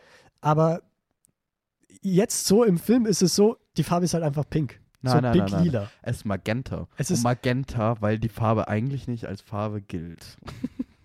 Gott, Alter, kommen wir mit einem Klugscheißer um die Ecke. Alles klar. Nee, aber zum Beispiel im Film, es gibt so ein Zitat, ich habe es jetzt nicht ganz genau, aber Nicolas Cage sagt so, well, there came a color out of there and it's pink. Und dann hat er so, sagt er kurz nichts, denkt kurz nach, no, actually, I have never seen this color before. Und ich denke mir so, ja doch, es ist fucking Magenta, so basically. Ja, okay. Das zum einen und dann zum anderen, mein zweites Problem ist, dass ich finde, dass er überhaupt nicht die Atmosphäre von Lovecraft eigentlich aufgreift, weil Lovecraft ist eigentlich zu einer ähnlichen Zeit wie der deutsche Expressionismus, hier wären wir wieder bei dem Thema, aber es geht halt immer so um diese, ist eigentlich sehr depressiv, beziehungsweise es ist die Realisierung, dass du keine Ahnung vom Leben hast, mhm. diese Angst, die mhm. damit mitkommt, dass du merkst, dass es da draußen irgendwo im Weltall etwas Größeres gibt und dass wir Menschen eigentlich total unbedeutend und unsere Existenz eigentlich gar nichts aussagt. Oder halt, dass es irgendwie im, im, im Unterwasser ist. Das ist halt das Ganze mit dem Cthulhu-Mythos, wo dann halt diese Monster kommen. Aber es ist halt immer so eine schaurige Atmosphäre, die Existenzängste hat. Die, die Angst vor dem Unbekannten. Genau. Ja. Ich finde, dass der Film das überhaupt nicht hinkriegt. Ich finde, dass der ehrlich auf Jumpscares und so wenn dann überhaupt aus ist. Und da, ich, weiß nicht, ich finde halt auch, dass dieses Pacing total off ist. Mhm. Manchmal sind die Leute verrückt, wahnsinnig, manchmal nicht. Also du hast da auch ja, sie springen immer nicht diese perfekten Momenten darüber. zurück, ja. Genau. Ja, also wir beide sind ja anscheinend H.P. Lovecraft-Experten. Oh. Experten. Und da trennen uns die Meinungen, weil ich finde schon, er, er schafft es ähm, irgendwo schon diese, diesen Vibe rüberzubekommen. Natürlich ähm, nicht astrein, aber ich finde es generell einfach sehr Du meinst mutig. nicht Asteroid rein. Gottes Willen. aber ähm, ich finde halt generell, ähm, das ist jetzt gar nicht mal so eine Verteidigung, aber es ist mutig, ein H.P. Lovecraft-Ding zu ähm, verfilmen, weil all seine Sachen, die um sowas gehen, ich meine auch äh, Guillermo del Toro's Cabinet of Curios Curiosity hat ja auch die Pigments Model Kurzgeschichte Mhm. versucht zu verfilmen und irgendwie in beiden dieser Geschichten, Color Out of Space und äh, Pigments Model, geht es um Sachen, wo er in dem Buch, in der Geschichte schreibt, er kann es nicht beschreiben, er kann es nicht mit Wörtern beschreiben. Ja. Er kann es nicht mal mit Wörtern beschreiben. So wie verfilmst du sowas? Pigment Models, Pigments Model hat es in der Serie ziemlich kacke gemacht, meiner Meinung nach. Hier funktioniert es, weil es irgendwie auch sich nicht so ernst damit nimmt, weißt du? Es lebt sich schon ein bisschen mehr aus und ich, ich, ich hatte irgendwie meinen Spaß so ein bisschen damit. In diesen, in diesen weirden Cosmic Horror Ding. Und ja, der Horror ist eher so meh, weil es meistens auf den äh, Hans Zimmer Soundtrack äh, sich äh, ausruht mit einem BOOM. weißt du, was ich meine? Achso, aber die Musik ist nicht von Hans Nein, nein, Zimmer. nein. ne?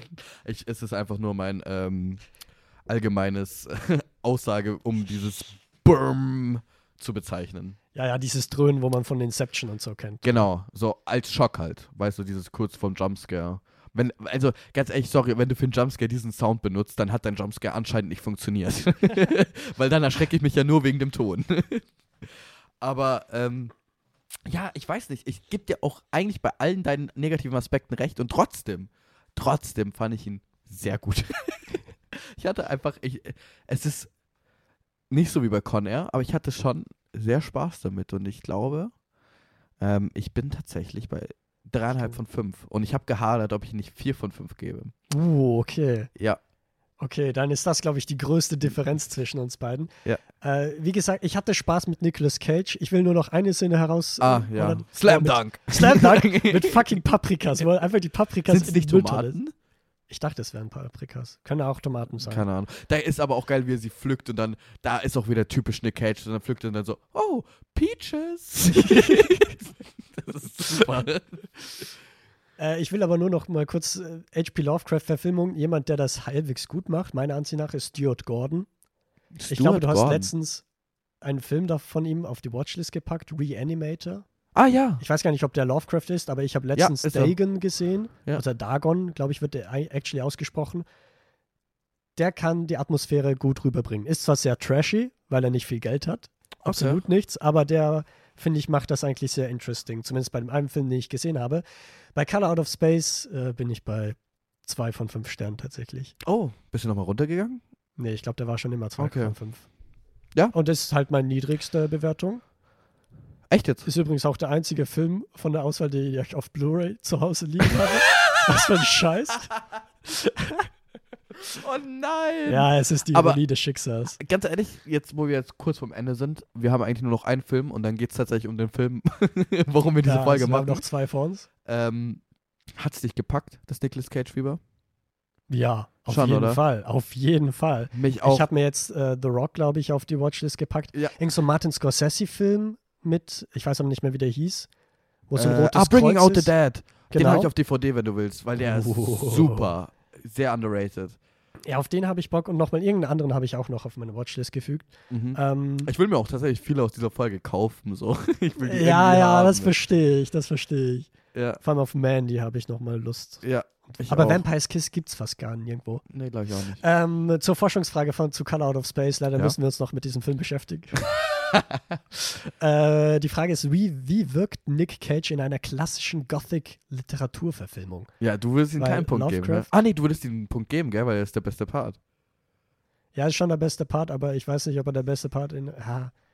Ja, okay, er deswegen ist der ihm, beste Part, aber im Vergleich zu was für dich, oder? Ja, eben im Vergleich zu was. Und ich finde halt, dass diese ge- generelle Atmosphäre für mich halt nicht ganz rübergekommen ist von Lovecraft. Ja, deswegen. Aber dann, jetzt, jetzt, weil du das halt gesagt hast, ist mir der Gedanke gekommen, was wäre, wenn er in so einem anderen Lovecraft-Film irgendwie glaub, dabei er wär wäre. Da geil. könnte ich mir schon vorstellen, dass er vor allem den Wahnsinn sehr gut rüberbringt. Ja.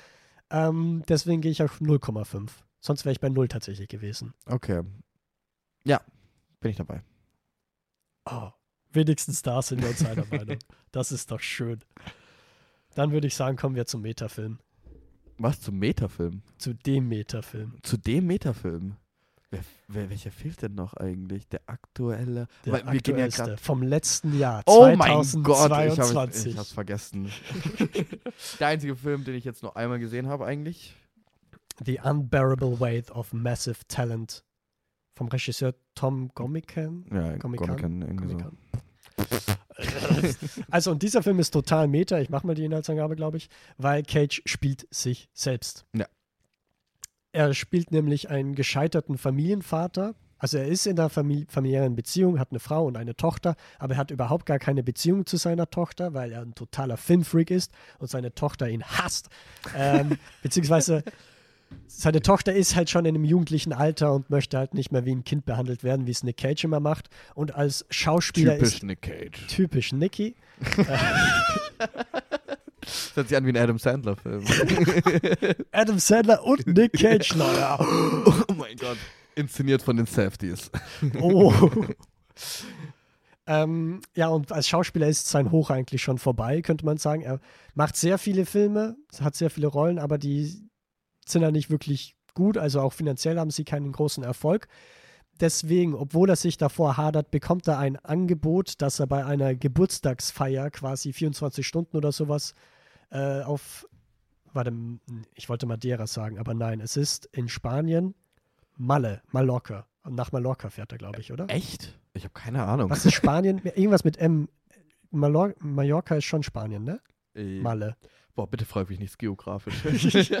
Oi, ich habe den Schwachpunkt von Raum rausgefunden. ähm, jedenfalls nach Spanien, glaube ich, auf jeden Fall. Ähm, Oder Puerto Rico. Puerto Rico? Könnte auch sein. Ich Ach so, nicht. ich dachte, jetzt kommt die Bestätigung. ähm, jedenfalls zum reichen Javi, gespielt von Pedro Pascal. Der ist nämlich totaler Fan von äh, Nick Cage.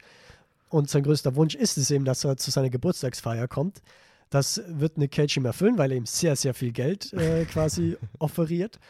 Und ich sag mal so, was sich dann daraus entspinnt, ist eigentlich eine Spionage-Thriller- Buddy Cop. Action-Buddy-Cop-Film. Ja.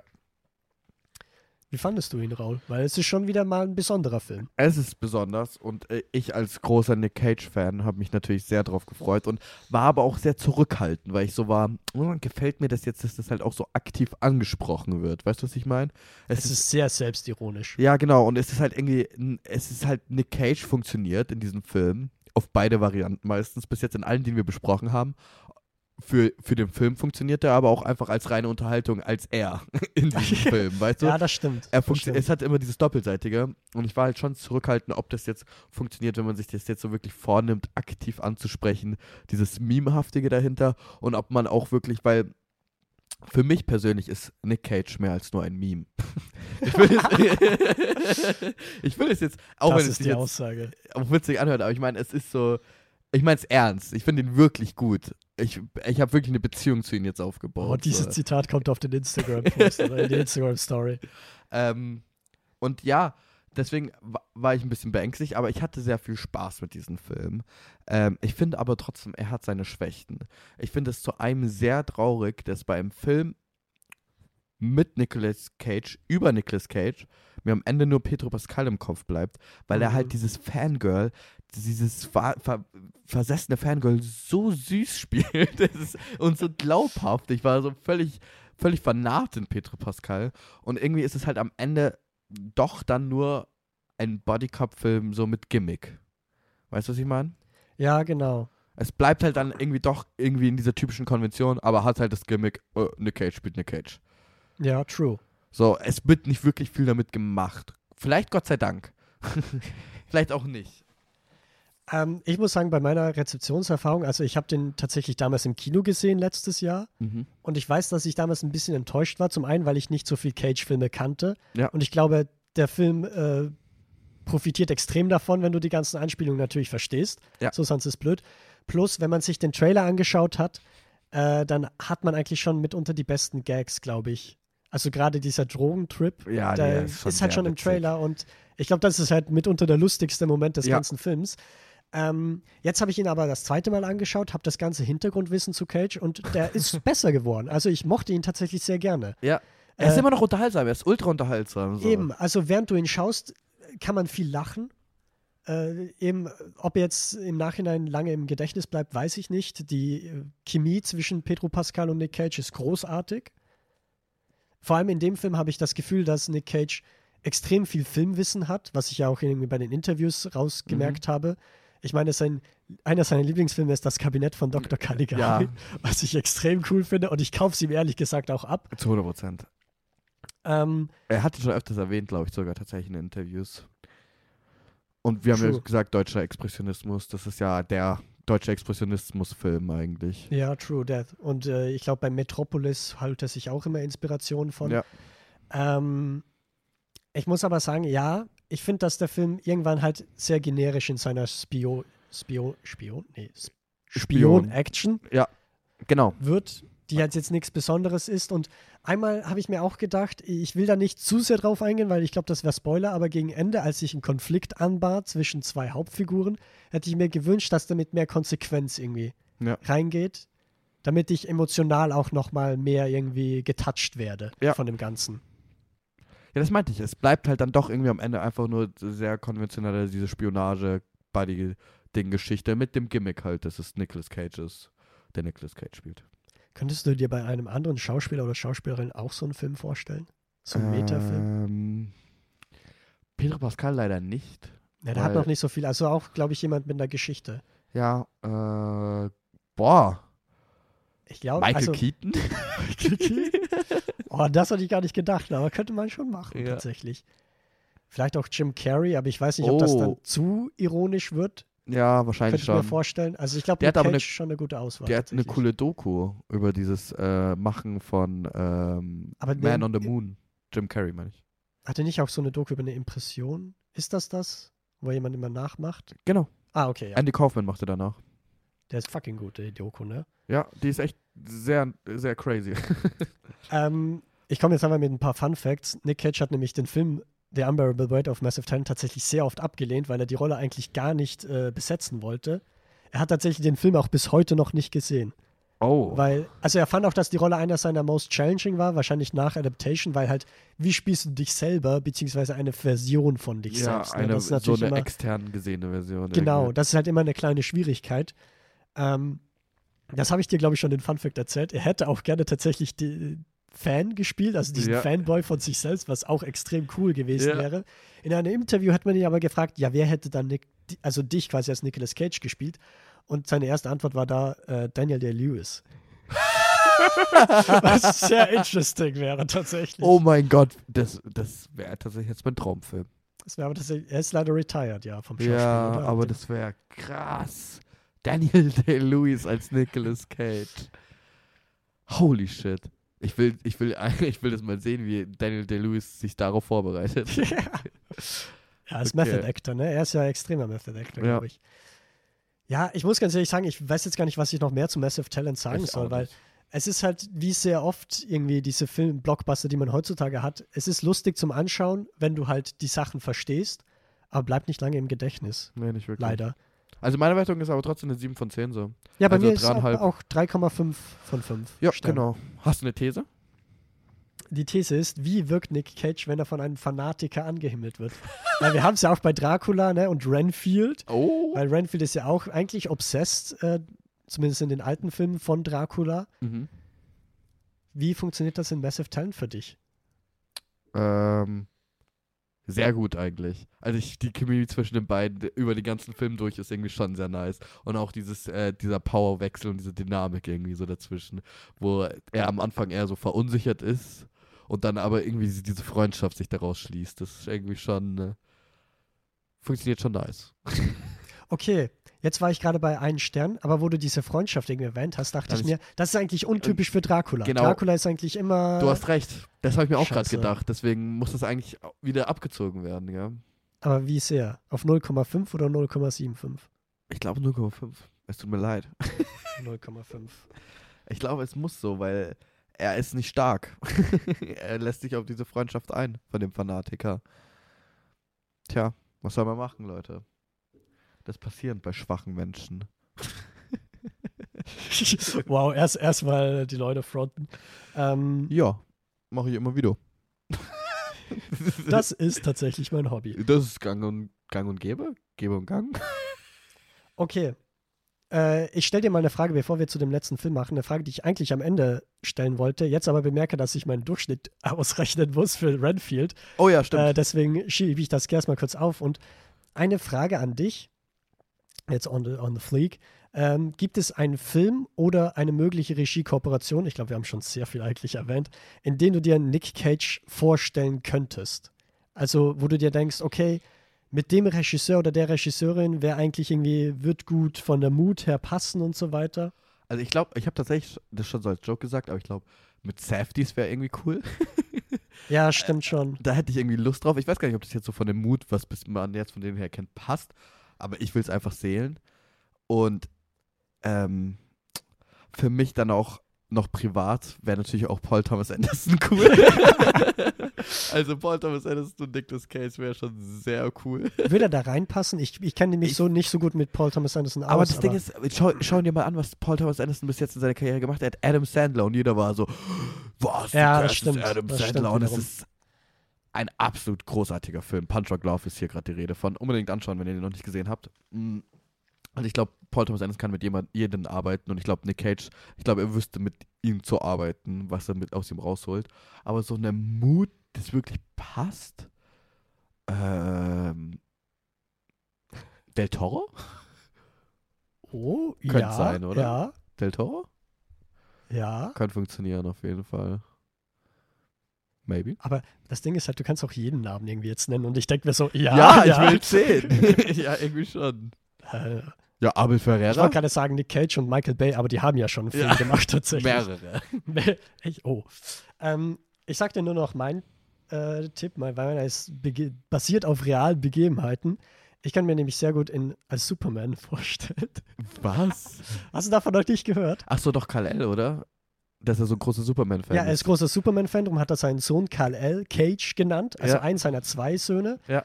Ähm, übrigens noch ein kleiner Funfact, er hat insgesamt vier Ehen hinter sich. Genau. Zwei davon, glaube ich, unter einem Jahr Ja. gehalten.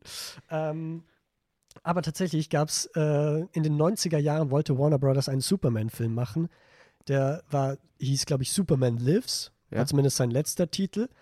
Und der war, ging komplett durch eine Produktionshölle. Also gab auch verschiedene Drehbuchautoren, unter anderem Kevin Smith, falls du den kennst. Ja, klar. Dann hat man aber einen bestimmten Regisseur angeheuert, nämlich niemand geringeren als Tim Burton, Wow. weil der natürlich die Batman-Filme damals gemacht hat. Ja. Und Tim Burton hat zum Beispiel Kevin Smiths Drehbuch komplett über den Haufen geworfen und hat gesagt, das ist scheiße, das ist Mutz. Und Ja, ich weiß klar. nicht, ob es Burton war, aber in, auf jeden Fall in dem Zeitraum wollte man Nick Cage tatsächlich als Superman und es gibt online Fotos von Test-Screenings, wie, er in, wie Nick Cage in einem äh, Superman-Anzug aussehen würde. Sowohl Was in einem blauen als auch in einem schwarzen. Und zwar hat Nick Cage da noch lange Haare. Sprich, Ja. es wäre so ein Superman mit langen Haaren geworden. Ähm, leider hat man den Film dann über Bord geworfen. Ich weiß nicht, ob es an Tim Burton lag, weil der hat ja damals mit Batman Returns einen Film gemacht, den ich persönlich sehr gerne liebe, aber den das Warner Brothers Studio abgrundtief gehasst hat und deswegen eigentlich nicht mehr mit Tim Burton zusammenarbeiten wollte. Ist leider nichts mehr draus geworden, bis irgendwie auf irgendeine Synchronrolle in, ich glaube, Teen Titans Go to the Movies oder so, wo Nick Cage Superman spricht, aber nur für zwei Szenen oder so.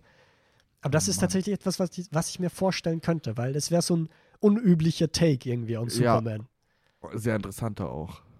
Das wäre echt cool. Nicht so diesen typischen. Äh, Dieser stählerne Held, ne? Ja, ja. dieser Patriot und so. aber gut, Nick Cage ist auch ziemlich good looking so. ja, aber nochmal anders als wie Henry Cavill hey, zum Beispiel. hey. ja. ja. Also, phew. ja. Ähm, mit mehreren Algorithmen habe ich unseren wissenschaftlichen, unanforschbaren äh, Durchschnittswert errechnet. Es sind insgesamt maximal neun Punkte zu erzielen, weil wir haben ja neun Filme besprochen und wir sind am Ende bei 6,4. Ja, Das sind zwei Drittel, ja. circa. Also, schauen wir mal, ob das jetzt auch anwendbar passt, anwendbar ist auf den ähm, Film Renfield. Hat er auch nur so zu zwei Drittel die Rolle verdient?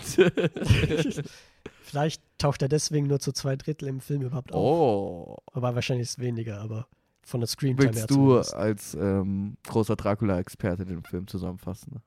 Ja, gerne auch. Aber ich finde, den, den kann man eigentlich auch schnell zusammenfassen. Ja. Also ist, äh, Kinostart war gestern, wenn ihr diese Folge aktuell zumindest hört. Ähm, und darin geht es eigentlich um Renfield. Renfield ist nämlich der Diener von Dracula, der schon seit Jahrhunderten in seinem Dienste steht. Gespielt wird dieser von Nicholas Holt. Mhm.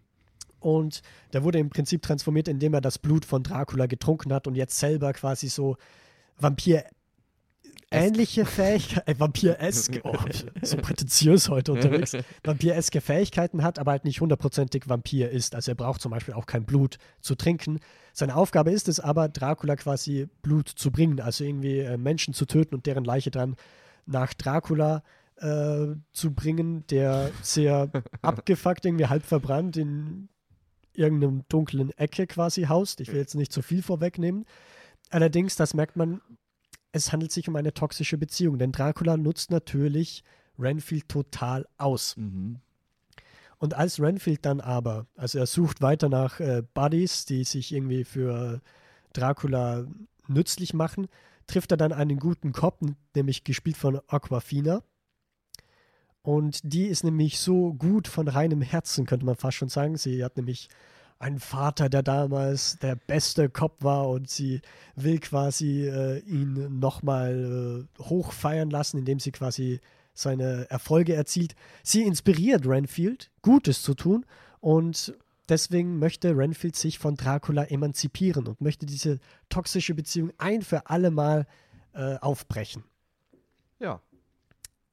Das stimmt. Dementsprechend, der Film ist eine Horrorkomödie. Also es ist lustig Ja. und tatsächlich für mich zumindest war es sehr überraschend brutal, weil ich gar nicht wusste, dass es so unglaublich blutig wird teilweise. Ja, es ist halt irgendwie auch dieser modern Take on Dracula und Renfield irgendwie. Es spielt auch in der modernen Zeit so. ja, ja. Renfield hat jetzt schon mehrere Jahrzehnte äh, Dracula gedient und äh, merkt jetzt so, eigentlich ist es gar nicht das, was er so will. So. Er will eigentlich sein eigenes Leben und äh, will nicht mehr ausgenutzt werden. Er will, er will eine Familie. Oh. Wieder mal irgendwie das Familienmotiv, ne? wieder Familienvibe. Es ist Ähm. auch der erste Film jetzt in dieser Folge, wo Nicolas Cage nicht die Hauptrolle ist. Leider. Weil seine Dracula-Darstellung ist absolut insane. Ja, also da würde ich auch kurz noch vorweg, äh, irgendwie das Casting finde ich sehr gut in Mhm. Renfield. Also sowohl Nicholas Holt und Aquafina, also gerade Holt mochte ich nach dem Menü tatsächlich fast gar nicht. Ich fand ihn Mochtest du ihn? richtig nervig in The Menu. Ja. Aber mit diesem Film hat er sich als Hauptfigur wieder charismatisch gemacht. Und Aquafina ist ja auch eine, die viele ehrlich nervig finden. Aber ich finde, dass die Chemie zwischen den beiden tatsächlich auch funktioniert. Ähm, Also ich, ich sie machen jetzt nichts Fantastisches oder sowas. Nein, also nein, Aquafina spielt immer noch Aquafina. Genau, und aber ich finde die zum ersten Mal tatsächlich witzig, den Film. Ich hatte sonst immer was gegen Aquafina. Und Nicholas Holt wird auch irgendwie übelst getypecastet. Er spielt immer die Weirdos, diese lonesome Weirdos. In Mad Max Fury Road, Ja. in Me Menu, in Ding hier, er spielt immer diese lonesome, wholesome Weirdos. Also in der Menu weniger wholesome als ähm, wholesome. ja. Keine Ahnung.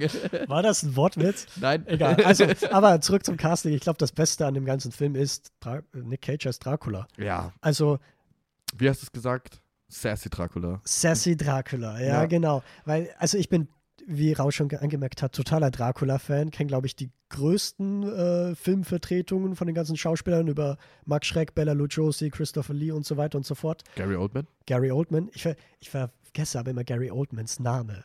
Ich weiß nicht warum. Der hat irgendwie einen Namen, der sich Was? nicht in meinem Hirn einspeichert, obwohl ich diesen Schauspieler fantastisch finde. everyone! Er ist großartig, ich liebe ihn. Ähm, aber ich mochte eben, dass Nick Cage sowohl diesen äh, generellen Dracula-Mythos ehrt, Mhm. aber dass er noch was Eigenes mit reinbringt, indem er eben so sassy ist und natürlich Ja. wieder ins Overacting und ins Expressionistische geht. Aber dadurch ist er so ein absolutes Highlight. Ich glaube, er hat so 20 Minuten oder so im Film taucht er auf und jedes Mal, wenn er im Film ist, habe ich mich aufgerichtet, weil ich mir dachte, Ja, ich war auch Mann. so. Ich war auch immer so, oh, jetzt muss ich aufpassen. oh ja, ja jetzt kommt war Nick ich Cage. So, oh, da ist, da ist Nick Cage. Ich war auch immer mit Mund offen, war so, ich war völlig, ich meine, ich kenne ihn ja jetzt so. Und ich bin trotzdem über, eigentlich. aber ich bin trotzdem überrascht, so was er kann, performancemäßig, weißt du? Ja, ja, voll. Ich glaube, Äh, es war auch eine seiner Traumrollen tatsächlich, Dracula. Ja, hat kann schon immer es geliebt, ist aber Dracula. auch, es ist auch wirklich extrem gut. Und es ist auch extrem witzig. Und diesmal auch so bewusst beabsichtigt, weißt du? Ja, ja, auf jeden Fall. Also es ist kein Meme, es ist wirklich so, er weiß, was er da macht. So. Das weiß er immer, aber du weißt, was ich meine. ja, ja. Ich finde, er ist das Highlight des Films, aber er grenzt sich nicht so krass vom Film ab. Also er Genau. passt auch irgendwie mit rein. Genau, er versteht den Humor des Films. Außerdem hat dieser Film eine richtig coole Hommage an, an die äh, Dracula-Quelle, die ursprüngliche filmische Dracula-Quelle und an Romeo und Julia. Also ich habe da nicht viel Research gemacht, aber ich bin mir Ja. zu 100% sicher, dass das eine Anspielung an Romeo und Julia war. Äh, ziemlich passender Moment, ziemlich witzig. ich glaube, jeder checkt es unterbewusst, glaube ich. Weißt du, was ich meine? Ja, ja. So, man ist jetzt nicht bewusst, oh, oh, Romeo und Julia, sondern ist ja, so, es ist eine dezente Anspielung, Ja. würde ich sagen. Ähm, ich habe schon gesagt, der ist überraschend blutig. Sehr viel Gore, Splatter. Mhm. Äh, was ich einerseits sehr gerne mochte, weil ich das lustig fand. Ja. Weil ich ein schlechter Mensch bin, obviously. Aber gleichzeitig muss ich halt auch sagen, das Blut war sehr digital. Ja, aber es hat mich zum ersten Mal null gestört. Echt? Es, in jedem Film, wo digitales Blut ist, bin ich immer so, äh, warum? Benutzt doch einfach, Ja, komm, gib ein bisschen Geld aus für äh, künstliches Blut. Hier hat es mich nicht gestört. Ich war auch sehr verwundert. Ich weiß nicht, vielleicht hat es für mich einfach zu dieser, zu diesen generellen Stimmung des Films gepasst, weißt du, dieses eher Sie hat was leichtes, Trashiges. ja, aber auch so, leicht, auf dem leichtfüßig, Arm, ja. genau. Ja, deswegen, ich, also mich hat es noch nie null gestört. aber hier irgendwie schon. Ich war so, ja, passt. Ich fand generell ein paar Action-Szenen ziemlich nice. So, wir haben ja jetzt schon über diese Action Con Air und Face-Off geredet und ich finde es sehr geil, dass so ein John Woo und ein Simon West irgendwie Action inszenieren, die komplett zerschnitten ist, ein reines Schnitzelfest, aber sie trotzdem irgendwie entertainend ist. Ja. Und hier fand ich, hatten sie ziemlich coole Einfälle so teilweise und auch interessant mit Slow-Mo umgegangen. Ich finde, die hat irgendwie immer funktioniert so. Also man nimmt es halt auch irgendwie so leichtfüßig. Ich weiß nicht. Es ist, Ja, voll. Also es ist ein Film, den man nicht ernst nehmen kann. Genau. Das, das will er ja auch überhaupt nicht. Null. Zum Beispiel auch, also er hat eine totale Ästhetik von Neolichtern. Gefühlt jedes, jeder Bild, jedes Bild, außer ein gewisses oder halt eine gewisse Szenerie, sind, haben übelst die krassen Neolichter. Fast schon, dass es ein bisschen zu viel wird, muss ich sagen. So. Echt? Aber dieses Therapeutending, dieses grüne Color Grading hatte ich schon Das- irgendwie gefühlt. Ich fand das so lustig, weil Ja. ich mir denke, ey, also es gibt eine Selbsthilfegruppe und die haben halt, die, die sitzen die ganze Zeit in einem so übelst grünen Licht, dass Ja. ich mir dachte, ey, da wissen dich doch nicht öffnen in diesem grünen Licht. Also da denkst du dir doch so, ey, können wir bitte in den normalen Raum gehen Ja. oder sowas? Was ich schon irgendwie funny fand. Ähm, aber wie stehst du generell zu der Geschichte, die nicht um Dracula geht? Also gerade um Nicholas Holt, um, ähm, um äh, Aquafina, um Polizei, um Korruption, was da jetzt also auch das nochmal mit dabei das ist. ist ja totaler Ding. Also. Das ist halt ein bisschen generisch. So, ja, genau. Denkst, also ja, okay. dieses, dieses Polizeikorruption-Ding, fuck it. Ähm, äh, Aquafina und Nicholas Holt haben genug Chemie. Ich glaube, Nicholas Holt trägt auch leicht die Story da ein bisschen auf seinen Rücken, weil man Auf ihn jeden irgendwie Fall. gern folgt. So. Ihnen folgt man irgendwie gern, ihnen hört man gern zu in seinen inneren Monologen und seinen ähm, Gedanken. Und das, glaube ich, das carryt so ein bisschen diesen Film, ähm, dass man sich nicht denkt, oh Gott, Alter, was ist das denn jetzt schon wieder? Die Tochter des großen Polizisten kämpft gegen Korruption, bla bla bla. Aber ähm, es, äh, also es funktioniert, finde ich. Das außerhalb von Nicolas Cage funktioniert. Alles mit Nicolas Cage ist grandios. grandios. Ja, also ich muss sagen, ich hatte meine Höhen und Tiefen mit dem, was nicht mit Nick Cage zu tun hat. Ja. Ähm, ich fand die Mafia-Boss-Frau, die Mafia-Mama, fand ich großartig. ja. Also war mit ihrer T Wer war Stimme. das auch? Die hat mir irgendwie. Oh, ich weiß gerade ehrlich gesagt nicht. Das ist ein guter Grund nachzuschauen. Ähm, aber es spielt auch Ben Schwartz unter anderem mit als Gangsterboss. Und bei ihm bin ich ein bisschen zwiegespalten, weil wir haben schon äh, direkt nachdem wir den Film gesehen haben, haben wir ein bisschen drüber geredet. Ich liebe ihn als Comedian. Ich Ja. finde ihn richtig witzig. Ich muss aber sagen, dass er mir jetzt im Film und generell eigentlich auch in Filmen gefällt er mir nicht hundertprozentig, weil er, Mehr eigentlich nicht. er haut übelst viele Witze raus und ja, manche funktionieren, aber halt es sind auch so viele, die du entweder nicht checkst oder bei denen du dir so denkst, ja, okay, it's not that funny, aber gut, so. Ja, also ich, ich, ich bin auch deinerseits, äh, ich mag Ben Schwartz sehr gerne als Comedian. Ich finde ihn ultra witzig. Ich habe aber auch äh, eher das Gefühl, er sollte sich einen anderen Agenten holen. Aber hier in dem Film habe ich ihn sehr gefühlt. Ich fand ihn schon sehr lustig. Ich glaube auch eigentlich einer Ja. meiner einzigen Kritikpunkte ist die Musikwahl. Weil ich fand die einfach fucking weird. Ich fand die Ja, Musikwahl schon. war viel zu, oh, wir sind modern und wir sind hier und hip und ein bisschen Rap und ein bisschen Hip-Hop, ein bisschen R&B, ich weiß schon, wie die coolen Kids, aber dann hast du halt so Credits, wo ein richtig geiler Score läuft, der nicht einmal im fucking Film kommt. Und auch visuell ist. Ja. Die, Credits, also die Credits sind mitunter das Highlight des Ja. Films.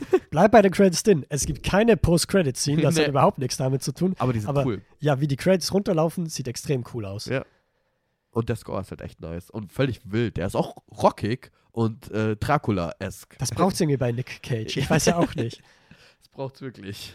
Ähm, wo wir aber vorhin bei Massive Talent ein bisschen äh, kritisiert haben, ich weiß nicht, ob bei Renfield so viel in Erinnerung bleibt. Also Dracula auf jeden Fall, Ja, du hast recht. aber ich denke mir so, diese andere, das ganze andere drumherum, I don't know, ob mir das einerseits so lange in Erinnerung bleiben wird. Und ich schaue jetzt auch noch mal filmgeschichtlich auf diese ganzen Ikonen, die damals Dracula gespielt haben. Ich mag zwar Nick Cage extrem gerne in der Rolle, aber ich glaube nicht, dass er sich in diese Reihe einreihen wird, weil das ein bisschen, also der Film ist halt kein Gothic-Film, sondern mehr so ein Ja. Comedy-Film, wo halt eine Gothic-Welt oder Gothic-Charaktere mit drinnen sind. Aber es spielt halt in der realen Welt Mhm. die zwar auch überstilisiert ist, ist, ich sag mal so, das Geheim, ja, Versteck ist es nicht, aber dieser Palast von den Gangstern ist einfach so eine, keine Ahnung, es erinnert so an, Griechi, an den griechischen Tempel, Ja. ne, so, aber, Aber die Säulen sind einfach aus Gold und der Boden ist schwarz lackiert, also Ja. bei denen auch so denkst, Aber auch- heftige Kombo. Der, der Slayer von äh, Dracula schaut mega geil aus. Da, ich finde, das sieht wieder extrem gothic aus Der und das mochte ich mega extrem geil gerne. aus. Das schaut so cool aus mit diesen verschiedenen Blutbeutel da hinten. Da war ich so, das ist cooles Production Design. So, das gefällt mir sehr, sehr gut. Dementsprechend, also ich kann sagen, mit meiner Wertung bin ich circa bei dreieinhalb von fünf Sternen. Ich kann mir ehrlich gesagt sowohl vorstellen, dass es nach oben oder nach unten geht. Bei mir dasselbe. Ähm, ich war tatsächlich erst bei vier Sternen, aber ich gebe dir recht, er ist, er ist so ähnlich wie bei Massive Talent. Er ist wahrscheinlich ein bisschen forgettable, außer Nick Cage Ja, voll. Dracula. Deswegen Also wir haben den ja gestern gesehen, darum Ja. können wir das noch nicht so hundertprozentig einschätzen. Aber, aber ich bin auch bei dreieinhalb von fünf Sternen. Er ist, es macht super Spaß, sollte man sich im Kino anschauen. Und äh, wie findest du, war Nick Cage als Dracula in Anbetracht dessen, dass er bei unserer Wertung eine 6,4 hat? Meinst du, meinst nicht, das ist bis jetzt schon durchgekommen? Ja, okay, das auf jeden Fall. ich fand ihn super. Ich Also- komme aber jetzt so in meine Selbstzweifel und habe so das Gefühl, dass unser Dings Unser Wertungssystem nicht stimmt. Ja, weil ich würde ihm fast schon 9 geben. Ja, Ja, okay, 9 vielleicht nicht, wegen Also für das vielleicht war, für 8 den oder Film. sowas. Ich finde für den Acht. Film ist es neun. Für Ja, Dracula. da schon, da schon. Aber wir reden ja über Dracula, nicht Ja. über den Film Renfield. Aber äh, weißt du, das Einzige, was ich mir jetzt denke, ich will halt jetzt Nicolas Cage in den richtigen Dracula-Film. Nochmal. Und nochmal. Das Ding ist ja, nochmal. es gab dieses Darkverse, irgendwie dieses Konzept von Universal, wo sie das alles irgendwie so äh, mit einbringen wollen, also ein eigenes MCU machen. Ich glaube, daraus wird nichts mehr, Nee, weil man auch merkt, dass das MCU jetzt nicht so brilliert mittlerweile. Ähm, Ja. Das wird leider nichts mehr, nee. Aber vielleicht äh, überlegt sich nochmal ein nicht seriöser, sondern halt ein Regisseur, der vielleicht, vielleicht castet der Robert Eggers doch anstatt Bill Skarsgård Nicolas Cage in Nosferatu. Das wäre natürlich traumhaft. ja, Obwohl ich mich schon sehr darauf freue, Bill Skarsgård in ja, Nosferatu. Bill zu sehen. Skarsgård ist halt auch verdammt Ja. gut. Da spielt doch auch Nicholas Holt mit, tatsächlich. Bei Robert Eggers äh, Nosferatu. Ja? Aber er spielt jemand anderen. Also er spielt Jonathan Harker. Nee, nicht Harker. ja, Harker ist Jonathan Dracula. Harker, doch. Nee, Harker ist Dracula. Nosferatu Nee. ist was anderes. Nee, äh, ja, das stimmt, aber das merke ich schon, das ist anders jetzt bei Robert Eggers. Ach so, also, also, das war generell so, dass es halt immer, also man muss dazu sagen, Nosferatu war damals äh, deutscher Film, Ja. äh, wo sie einfach Dracula nachmachen wollten oder halt verfilmen wollten, aber gemerkt haben, okay, wir wollen eigentlich einem Rechtsstreit aus dem Weg gehen, darum nennen wir den einfach anders. Da heißt Ja. er zum Beispiel nicht Dracula, sondern Graf Orlok. genau. Und da gibt es, glaube ich, ich weiß nicht, ob der, nee, Renfield ist erst Dracula, Renfield ist Dracula. Also ich lese gerade Bram Ja, Stokers ja. Dracula und da ist Renfield ähm, aber Jonathan Harker ist auch Dracula. Dracula. Okay, ja. Und drum, ich glaube, bei Robert Eggers mischt sich das ein bisschen und mit Okay. Nosferatu. Ich glaube nämlich auch schon Werner Herzogs äh, Nosferatu aus den 70ern, da hieß äh, Klaus Kinski als Dracula, hieß er auch Dracula und nicht Graf Orlok. Oh, Also es kommt immer wieder so ein bisschen zu den Mischungen. okay. Naja, kann man Können sich wir auf gespannt drauf drauf sein. Ja. Generell, ich kann mir mal eine Vampir-Folge vorstellen, ehrlich gesagt. Oh ja, das wird Dieses Jahr kommt cool. übrigens auch äh, The Last Voyage of the Demeter. Das ist dieses Schiff, wo Dracula Ah, durchgeht. transportiert wird. Genau, und also ein Film nur zu dem Schiff. Das ist cool. So ein Horrorfilm quasi. Das ist cool. Wo die, ja, wo eine nach den anderen halt von den Segeltypen da stirbt. Es wird ein Highlight. Und ihr seht schon, wir haben noch mehr Filme, über die man sprechen könnte. Ja. Mit einem kleinen Blick auf die Uhr sind, haben wir aber, glaube ich, die Zwei-Stunden-Grenze mittlerweile schon gesprengt. Wir wollen drei Stunden werden uns zu viel. Yep. Dementsprechend, ähm, ja, ich hoffe, euch hat die Folge gefallen. Ich hoffe, ihr habt jetzt auch so ein kleines Fieber für Nicolas Cage erhalten, Mhm. falls ihr bis hierhin überhaupt durchgehalten habt, zugegebenermaßen. Ähm, und damit sage ich Adieu, ciao und überlasse die letzten Worte bei Raul. Oh, was für ein Vergnügen. Dankeschön. Also äh, auch R-E-S-P-E-C-T an jeden, der bis hierhin durchgehalten hat. ähm, ich hoffe, es hat euch Spaß gemacht. Wie schon gesagt, viel Werbung in dieser Folge, aber trotzdem folgt uns gerne auf Instagram, filmjoker-wien. Und ähm, auch hier auf, auf dem Spotify kann man folgen, habe ich gesehen. Sonst noch auf YouTube. Unser Auf Soundcloud, auf Apple. Genau, Dings. und alles andere. Apple-Dings. Ja, ich weiß nicht, wie der heißt. Ich bin kein Ähm, Apple-Kind, sorry. Ja, folgt uns, wenn ihr nichts weiteres verpassen wollt. Wir hatten beide sehr Spaß mit dieser Folge und uns auch darauf vorzubereiten. Ne? Und äh, fraut, freut euch, nicht fraut, freut euch auf nächste Woche auf eine neue Folge Film Joker hier auf Spotify. Ciao. Adieu.